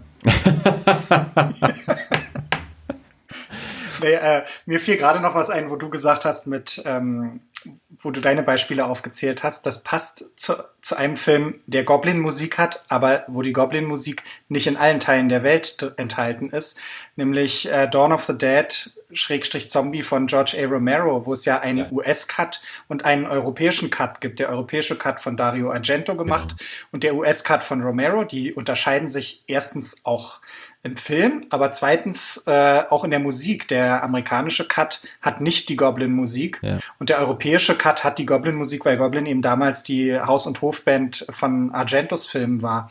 Und ich weiß nicht, ob du die amerikanische Version mal gesehen hast, aber es, es fehlt so unglaublich was von der Stimmung. Äh, die Musik ist viel unauffälliger. Also der Dozent, äh, der besagte, hätte seine Freude dran gehabt. Aber es, es, es fehlt natürlich, es kommt gar nicht natürlich ist der Film trotzdem gut und so weiter, aber ähm, äh, aber die, die Musik trägt so unglaublich viel dazu bei, zu der, zu der unverwechselbaren Stimmung des Films, dass es ein Jammer ist, äh, diesen Film ohne die Goblin-Musik zu sehen. Ne? Schau dir jeden Carpenter-Film an. Ja. Äh, also ich meine, äh, Assault on Precinct, Precinct 13, Halloween, Escape from New York, also die, die, die Filme, zu denen er selber den Soundtrack gemacht hat, äh, leben auch ganz extrem natürlich von, äh, von dem John Carpenter Soundtrack. Also John Carpenter Filme leben auch von seiner Musik. Ähm, ja. Wobei die Frage ist, ob der Dozent das gemeint hat. Ne? Es könnte ja auch sein, dass ja. er sagt, ja, die Carpenter-Mucke fügt sich aber so ins Gesamte ein, dass du nicht beim Gucken ähm, sozusagen denkst, ach, was sind das jetzt für Mucke oder so, oder für auch für, für tolle Mucke oder so, weil es eben in sich ein geschlossenes Gesamtbild gibt, ne? Ja, genau. Also das ist äh, klar, man, man, könnte das dann eben äh, diskutieren. Aber also, ich finde eben da, deswegen finde ich, ist Goblin so ein gutes Beispiel, weil äh, immer wenn die richtig aufdrehen, ähm, wie soll ich sagen, hörst du zwangsweise auch zu, auch wenn du im Film bist und bemerkst die Musik. Und das wäre eben was, was der, dieser äh, Dozent nicht haben wollen würde. Ne? Im Endeffekt geht es natürlich immer darum, dass das Ganze ja auch eine Symbiose bildet. Also die, die Musik soll dich natürlich nicht so rausreißen, dass du sonst von dem Film nichts mehr mitkriegst. Also das ist natürlich auch Quatsch. Ähm, sondern es muss natürlich alles unterstützend sein, aber äh, un unauffällig ähm, halte ich da für den, für den falschen Begriff. Also die Musik darf ja, schon auffällig sein. Ähm, also genauso wie wenn man dann sagt, okay, Kevin Smith-Filme sind auffällig dadurch durch ihre Dialoge auffällig ähm, und die, die Handlung wird über Dialoge getragen. Dann wird halt im Falle von äh, War for the Planet of the Apes ähm, große Teile der Handlung auch über die Musik getragen, also eben anstatt von, von Dialogen. Und in dem Moment ist die Musik dann halt auch nicht mehr unauffällig, aber eben auch nicht störend auffällig, sondern sie ist einfach die Narration in dem Moment zusammen mit dem Bild. Ja, ja, absolut. Die übernimmt eine, eine erzählerische Funktion ja, dann. Ne? Absolut.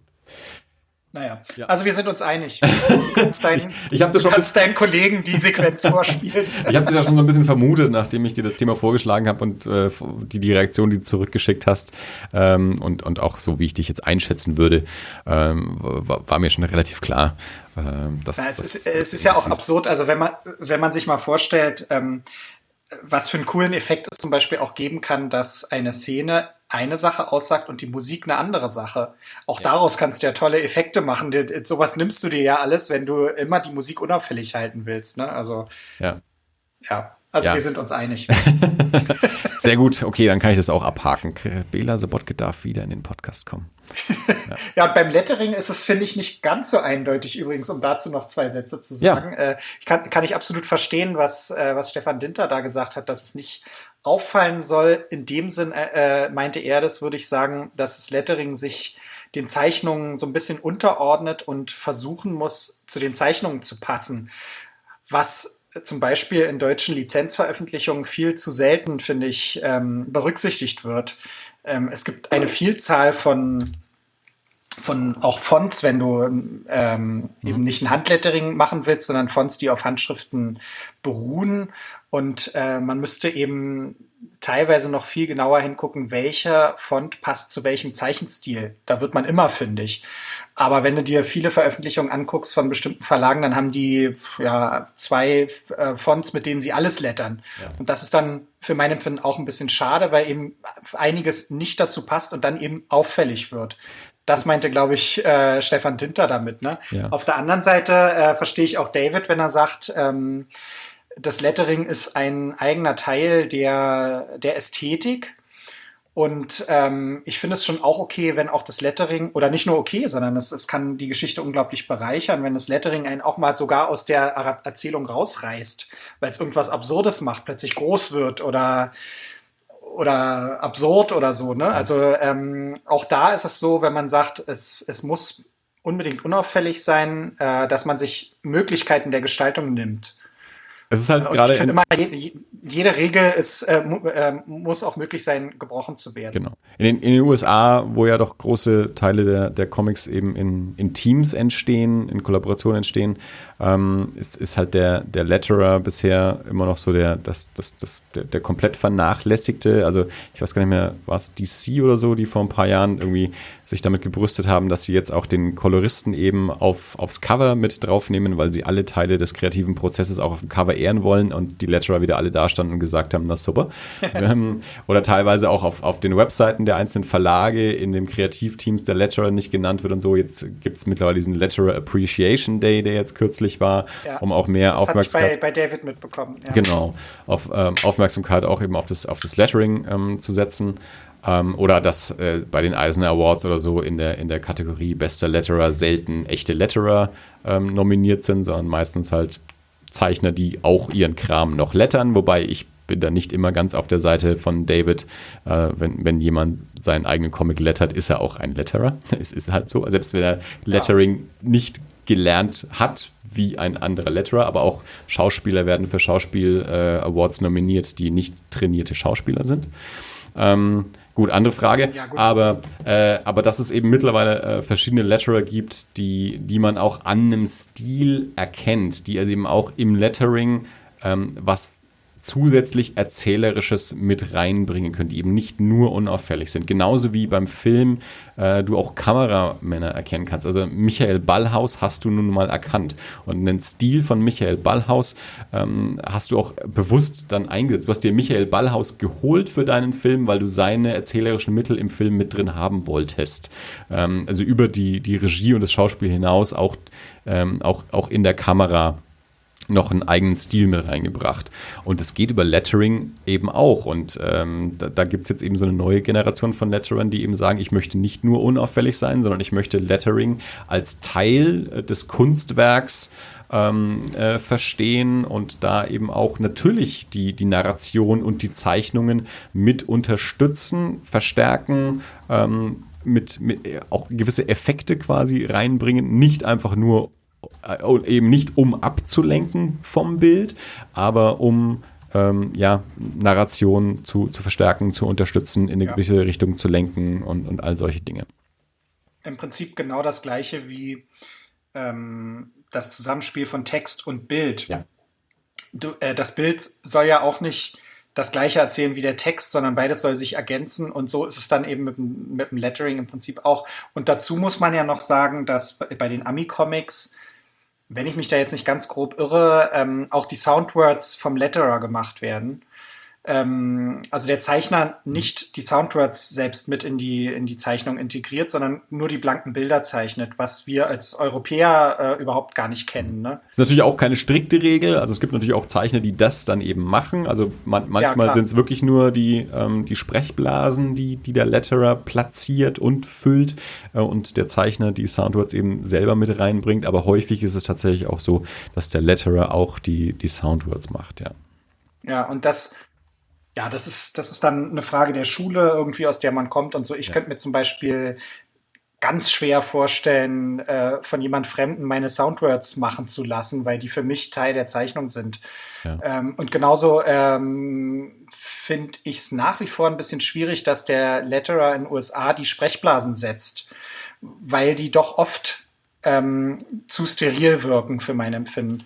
Äh, und das äh, eben nicht der Fall ist, wenn du sie, wenn, der Zeichner sie mitzeichnet, auch ein bisschen, ein bisschen krakeliger oder was weiß ich so, dass sie zu seinem Stil passen. Aber bei den Amis also der Letterer, der macht ja auch die, macht auch die Sprechblasen, ne? Oder erzähle ich da jetzt Murks? Doch.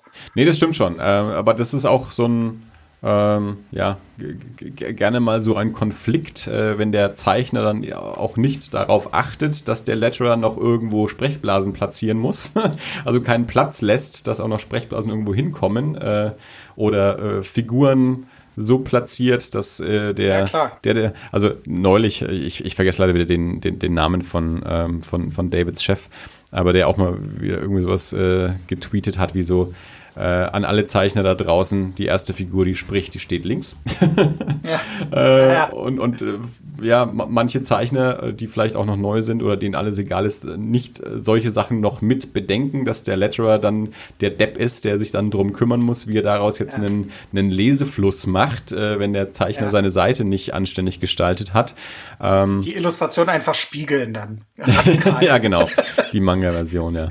Aber ich sag mal so, das ist natürlich, wie soll, also die, die Zeichner, die heute in den USA ranwachsen und unter diesem enormen Druck auch stehen, so viele Seiten im Monat abzugeben, äh, wie sollen die äh, dafür, wie soll ich sagen, äh, einen Sinn entwickeln, wenn sie es nicht auch mal selber gemacht haben? Ne?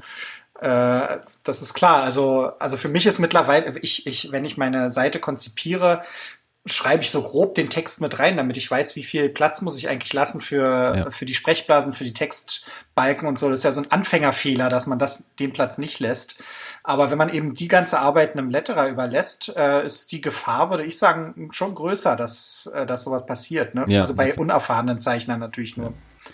Ein Thema, das wir hoffentlich in der nächsten Folge auch besprechen werden, äh, mit einem äh, jungen, jungen Zeichner auf dem amerikanischen Markt, äh, der innerhalb dieses äh, Systems arbeiten muss. Und äh, äh, ja, auf jeden Fall ein, ein, spannendes Thema, das, das wir dann hoffentlich in der nächsten Folge noch ein bisschen weiter ausbreiten können. Und, und frag ihn mal, frag ihn dann bitte mal schick, von mir. Schick gerne Fragen ob ein. Der, ob der Comic auch bei Crosskite erscheinen wird, weil die haben ja Planet der Affen Comics rausgebracht, ne? Aber haben die nicht die, die IDW ähm, ja. äh, Sachen rausgebracht, weil das ist jetzt bei Boom, ja. also die, die zu den neuen so. Filmen sind jetzt bei Boom erschienen und bei IDW ah. sind ja so diese klassischen 70er Jahre, 60er, 70er Jahre Planete Affen äh, Comics erschienen und ich glaube, die sind bei CrossCult, oder? Nee, CrossCult hat aber auch den letzten Film äh, Sachen ja? gebracht. Oder sind die, sind die bei Pan, hat Panini die, die IDW Sachen? Nee. Sind die auch bei CrossCult? Also die, die, die, die die neueren Planet der Affen Comics, die auch sich ein bisschen auf die Filme bezogen, meine ich, sind auch okay. bei CrossCut gekommen. Ich bin da auch, ja, wie gesagt, ich, ich rede da auch sehr, sehr unwissend. Äh, und ich vermute fast, ich vermute fast, dass Jonas das vielleicht auch nicht weiß. Aber ähm, schick uns doch gerne ja, nochmal diese Frage ein an info at das-alles.de, auf Twitter äh, at das-alles, auf Facebook das alles Podcast. Ähm, und dann äh, stellen wir diese Fragen gerne hoffentlich in zwei Wochen an unseren Gast Jonas Scharf aus äh, Röttenbach an der Pegnitz. Hier Jetzt direkt. ist es raus. ja, nein, ich meine, das ist ja auch, ich, das ist ja auch kein großes Geheimnis mehr. Ich habe nur, ähm, ich, ich, ich habe ja schon länger äh, in, in, in, in, Folgen in der Vergangenheit schon gesagt, dass wir hoffentlich bald einen neuen Gast haben, aber wenn es eben nicht konkret ist, sagt man es halt auch immer nicht so gerne. Aber mittlerweile haben wir uns ja. zumindest schon mal auf einen Termin geeinigt. Ähm, also wir, wir, wissen jetzt, halt, dass er kommen will und äh, haben einen Termin ausgemacht. Irgendwas kann immer dazwischen kommen, deswegen. aber an sich. Kneift An sich äh, haben wir hoffentlich hier direkt bei uns im Keller auf diesem Stuhl, der momentan frei neben mir steht, Jonas Scharf sitzen, ein junger Zeichner hier aus der Region, der eben äh, für, für Boom Studios äh, in Amerika die Miniserie Warlords of Appalachia gezeichnet hat und jetzt aktuell die War of the Planet of the Apes Prequel-Serie ähm, gezeichnet hat. Die, die Hefte erscheinen jetzt gerade. Ähm, also ich habe jetzt zwei, vielleicht ist das dritte mittlerweile auch raus und ich habe es noch nicht abgeholt, ich weiß es nicht so genau. Äh, ja, ganz junger Kerl, äh, spannenderweise ein Arbeitskollege von mir war mit ihm auf der Schule. Ach, habe ich irgendwann festgestellt. Ja, ja, die sind ein Jahr auseinander. Also ich habe irgendwie, irgendwie habe ich dem das erzählt und er so, ja, da bin ich ja auch her. Ich so, ja, kennst du den da? Ich so, ja, so ein Jahr unter mir war da so einer, der hat immer gezeichnet. Ja, der war das. also kennen sich, glaube ich, nicht gut, aber ähm, er weiß zumindest, von wem ich gesprochen habe. Ja, werde ich Jonas mal fragen. Äh, ja, das ist dann hoffentlich. Es ist ja auch, es ist ja auch für mich ist immer so interessant an diesen Sachen, dass man immer mal wieder von deutschen Zeichnern hört, die im US-Geschäft Sachen machen, aber es sind meistens Leute, die man hier nicht kennt. Ne? Das war ja auch mein ähm, großer während, Schock. Ja, während, während die Leute, die hier ein bisschen bekannter sind und von denen man sagen würde, die, die hätten auch wirklich das Zeug, äh, irgendeine US-Serie zu zeichnen, also mal so eine Miniserie oder so, es schwer haben, dort zu landen, ne? Ja. Die es dann richtig drauf anlegen, aber dann doch immer wieder scheitern und so. Das ist schon, ist schon faszinierend. Das ist auch interessant, wie er daran gekommen ist. Das, das werdet ihr ja dann alles klären. Ja, auf jeden Fall. ähm, gut, das dann hoffentlich in zwei Wochen. Aber jo. Für heute erstmal vielen Dank, äh, Bela, dass du dich wieder zur Verfügung gestellt hast. Äh, dein hast du dir denn schon Fantasy-Filmfestkarten besorgt? Äh, bei uns hat der Vorverkauf noch nicht begonnen. Ähm, Ach so, ihr seid ein bisschen später dran. ja, ja, genau. Also wir sind, wir sind ähm, eine der, der letzten Städte. Bei uns beginnt das Festival erst am 21. September. Und der Vorverkauf äh, beginnt am 11. Also das heißt, zum Zeitpunkt der Aufnahme hat der Vorverkauf noch nicht begonnen. Wenn die Folge rauskommt, hat der Vorverkauf schon begonnen. Ähm, aber wir haben heute den, ich schau mal kurz auf die Uhr, den 6.9. Am 11. geht der Vorverkauf bei uns los. Ähm, deswegen habe ich noch keine Karten, aber mein, mein Plan steht, steht. eigentlich. Ja. Also Bianca hat ihren Plan gemacht, ich habe meinen Plan gemacht. Ich werde natürlich bis Montag nochmal äh, drüber nachdenken und vielleicht mir auch nochmal spontan dann während des Festivals vielleicht mal noch eine Karte holen oder so. Aber aktuell habe ich zwölf Filme ähm, auf meinem Plan stehen. Ordentlich. Ja, das äh, Programm ist gut dieses Jahr, was soll man sagen. Also auch, auch alle Leute, die ich so auf Twitter irgendwie so mitkriege und du ja auch, also die Reaktionen, die ich, oder auch, auch Thomas from Middle Earth, der, äh, der auch ein alter Erie-Hörer ist, hat auch schon gesagt, also ist das Programm dieses Jahr sehr gut. Also selbst wenn wir unterschiedliche Geschmäcker haben und Thomas und ich sind jetzt nicht immer ähm, äh, auf einer Wellenlänge äh, und, und von den Filmen, die du jetzt ausgesucht hast, habe ich auch nur zwei auf meiner Liste. Äh, Was? Schrei doch mal nicht so. äh, vielleicht liegt es auch einfach. Dann weiß ich welche. Ja, gut, ist jetzt nicht so schwer. Ja? Also ich bin Movie Crypt Hörer. Natürlich ist es Victor Crowley und Mayhem. Ja, ja. ähm, ja klar. Ähm, ich, hab, ich kann jetzt auch nicht zu jeder Uhrzeit gehen. Vielleicht sind manche Filme auch zu einer Uhrzeit, wo ich arbeiten muss. Das kann ja auch mal vorkommen. Ja. Ausreden. Ähm, aber äh, ja, also ähm, auch die auch die Geschmäcker sind halt dann manchmal noch ein bisschen unterschiedlich. Also jetzt du hast It Came from the Desert, das du zum Beispiel auf der Liste, den habe ich auch auf meiner auf meiner B-Liste quasi. Also den der würde mich auch interessieren. Ähm, aber ähm, nachdem ich zumindest auch versuche, zumindest ähm, weitgehend mein Programm auch mit, mit der Auswahl meiner Frau auch abzustimmen, habe ich mir halt auch ein paar Filme ausgesucht, die sie sehen will, die ich so auch mit in der Auswahl habe und die werden dann halt bevorzugt und dafür fallen dann halt andere raus. Also ich, ich das war bei mir It Came from the Desert. Den gucke ich mit meiner Frau. Ja. weißt du? ja. Alle anderen sind zu krank. Mich wundert es, dass du 68 Kill nicht auf der Liste hast. Ja, das kam mir so ein bisschen alltäglich vor. Äh, du, du, weißt aber, dass äh, der, der Autor von It Came from the Desert äh, Regie geführt hat bei 68 Kill. Ach, ehrlich? Trent Hager, alter Trauma-Recke äh, und Freund von, von Joe Lynch, hat das Drehbuch geschrieben für It Came from the Desert und hat äh, Regie geführt. Und ich glaube auch, also es ist ja ein adaptiertes Drehbuch, es ist ja ein Roman von, von Brian Smith. Und ich glaube, dass mhm. Trent Hager auch die Drehbuchadaption geschrieben hat. Ähm, ja, der hat äh, 68 Kill gemacht. Kann passieren. Aber er hat, halt, er, hat, er hat halt keine Monster drin. Das stimmt. Mir kam es ein bisschen zu konventionell vor. Siehst du, das ist genau wieder das, wo ich sage, da unterscheiden wir uns vielleicht ein bisschen. Für dich ist der dann zu konventionell und für mich ist der dann wahrscheinlich genau das Richtige. Und für Dirk ist der dann einfach zu abgefahren oder so. Abseits allem. Dirk, du hast das Schlusswort. Ach du. Ist er noch wach? Ja, ja. Ja, ja. Ich weiß nicht, was er macht. Ich sehe ja seinen Monitor nicht, aber äh, ist er ist noch, er hat die Augen noch auf und hat nicht die zweite Flasche Wein aufgemacht, die ich mir hingestellt habe. Nee. Ich muss ja irgendwann auf den Stoppknopf drücken. Sonst geht das die ganze Nacht so weiter. Lass den Wein da. das klang jetzt den äh, machen wir das nächste Mal mit Jonas dann auf. Dirk, hast du ein Schlusswort? Äh, nein. War das alles? Das war das Schlusswort. Vielen Dank, dass ihr da wart. Ja, also und vielen Dank, Bela. Genau, Bela, vielen Dank. Äh, das war super toll und ähm, vielleicht schaffen wir es, dass es nicht wieder über ein Jahr vergeht, äh, dass, dass wir dich äh, hier im Podcast begrüßen dürfen. Ja, vielen Dank, dass ich wieder dabei sein durfte. Und wir erwarten natürlich, ähm, wenn es was Neues zu deinen Comics zu sagen gibt, äh, erwarten wir exklusiv Veröffentlichungsrechte. Also eigentlich möchten wir gerne dein Hauspodcast genau der, der, Kanal sein, äh, der der solche Nachrichten dann verbreitet. Das scheiß auf Twitter und und ich mag äh, Yay Comics echt gerne, aber ähm, ich, ich ja also der der veröffentlicht leider auch nicht mehr regelmäßig genug. Also äh, der war ja leider auch nicht, ich hätte mich ja gern mal mit, mit, mit Carlos auch getroffen, der ist halt leider nicht nach Erlangen gekommen. Ähm, ich hatte den ja auch mal angeschrieben, ja, das, als wir unser Podcast-Treffen gemacht haben, aber der, der kam leider nicht nach Erlangen.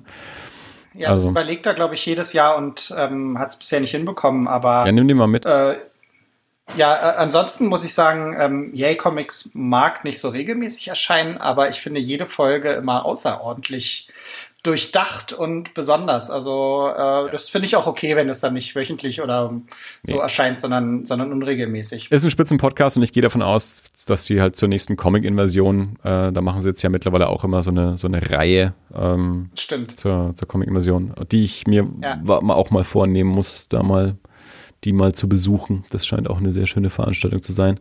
Ähm, ist halt nicht ums Eck. Äh, aber gut. Nee. Äh, mehr Comic, ich habe auf den Tisch gehauen, es tut mir leid. Äh, Ansonsten muss ich sagen, äh, du hast mir schon viel mehr Informationen äh, zum aktuellen Stand vom neuen Rocco-Comic entlockt, als ich eigentlich sagen wollte.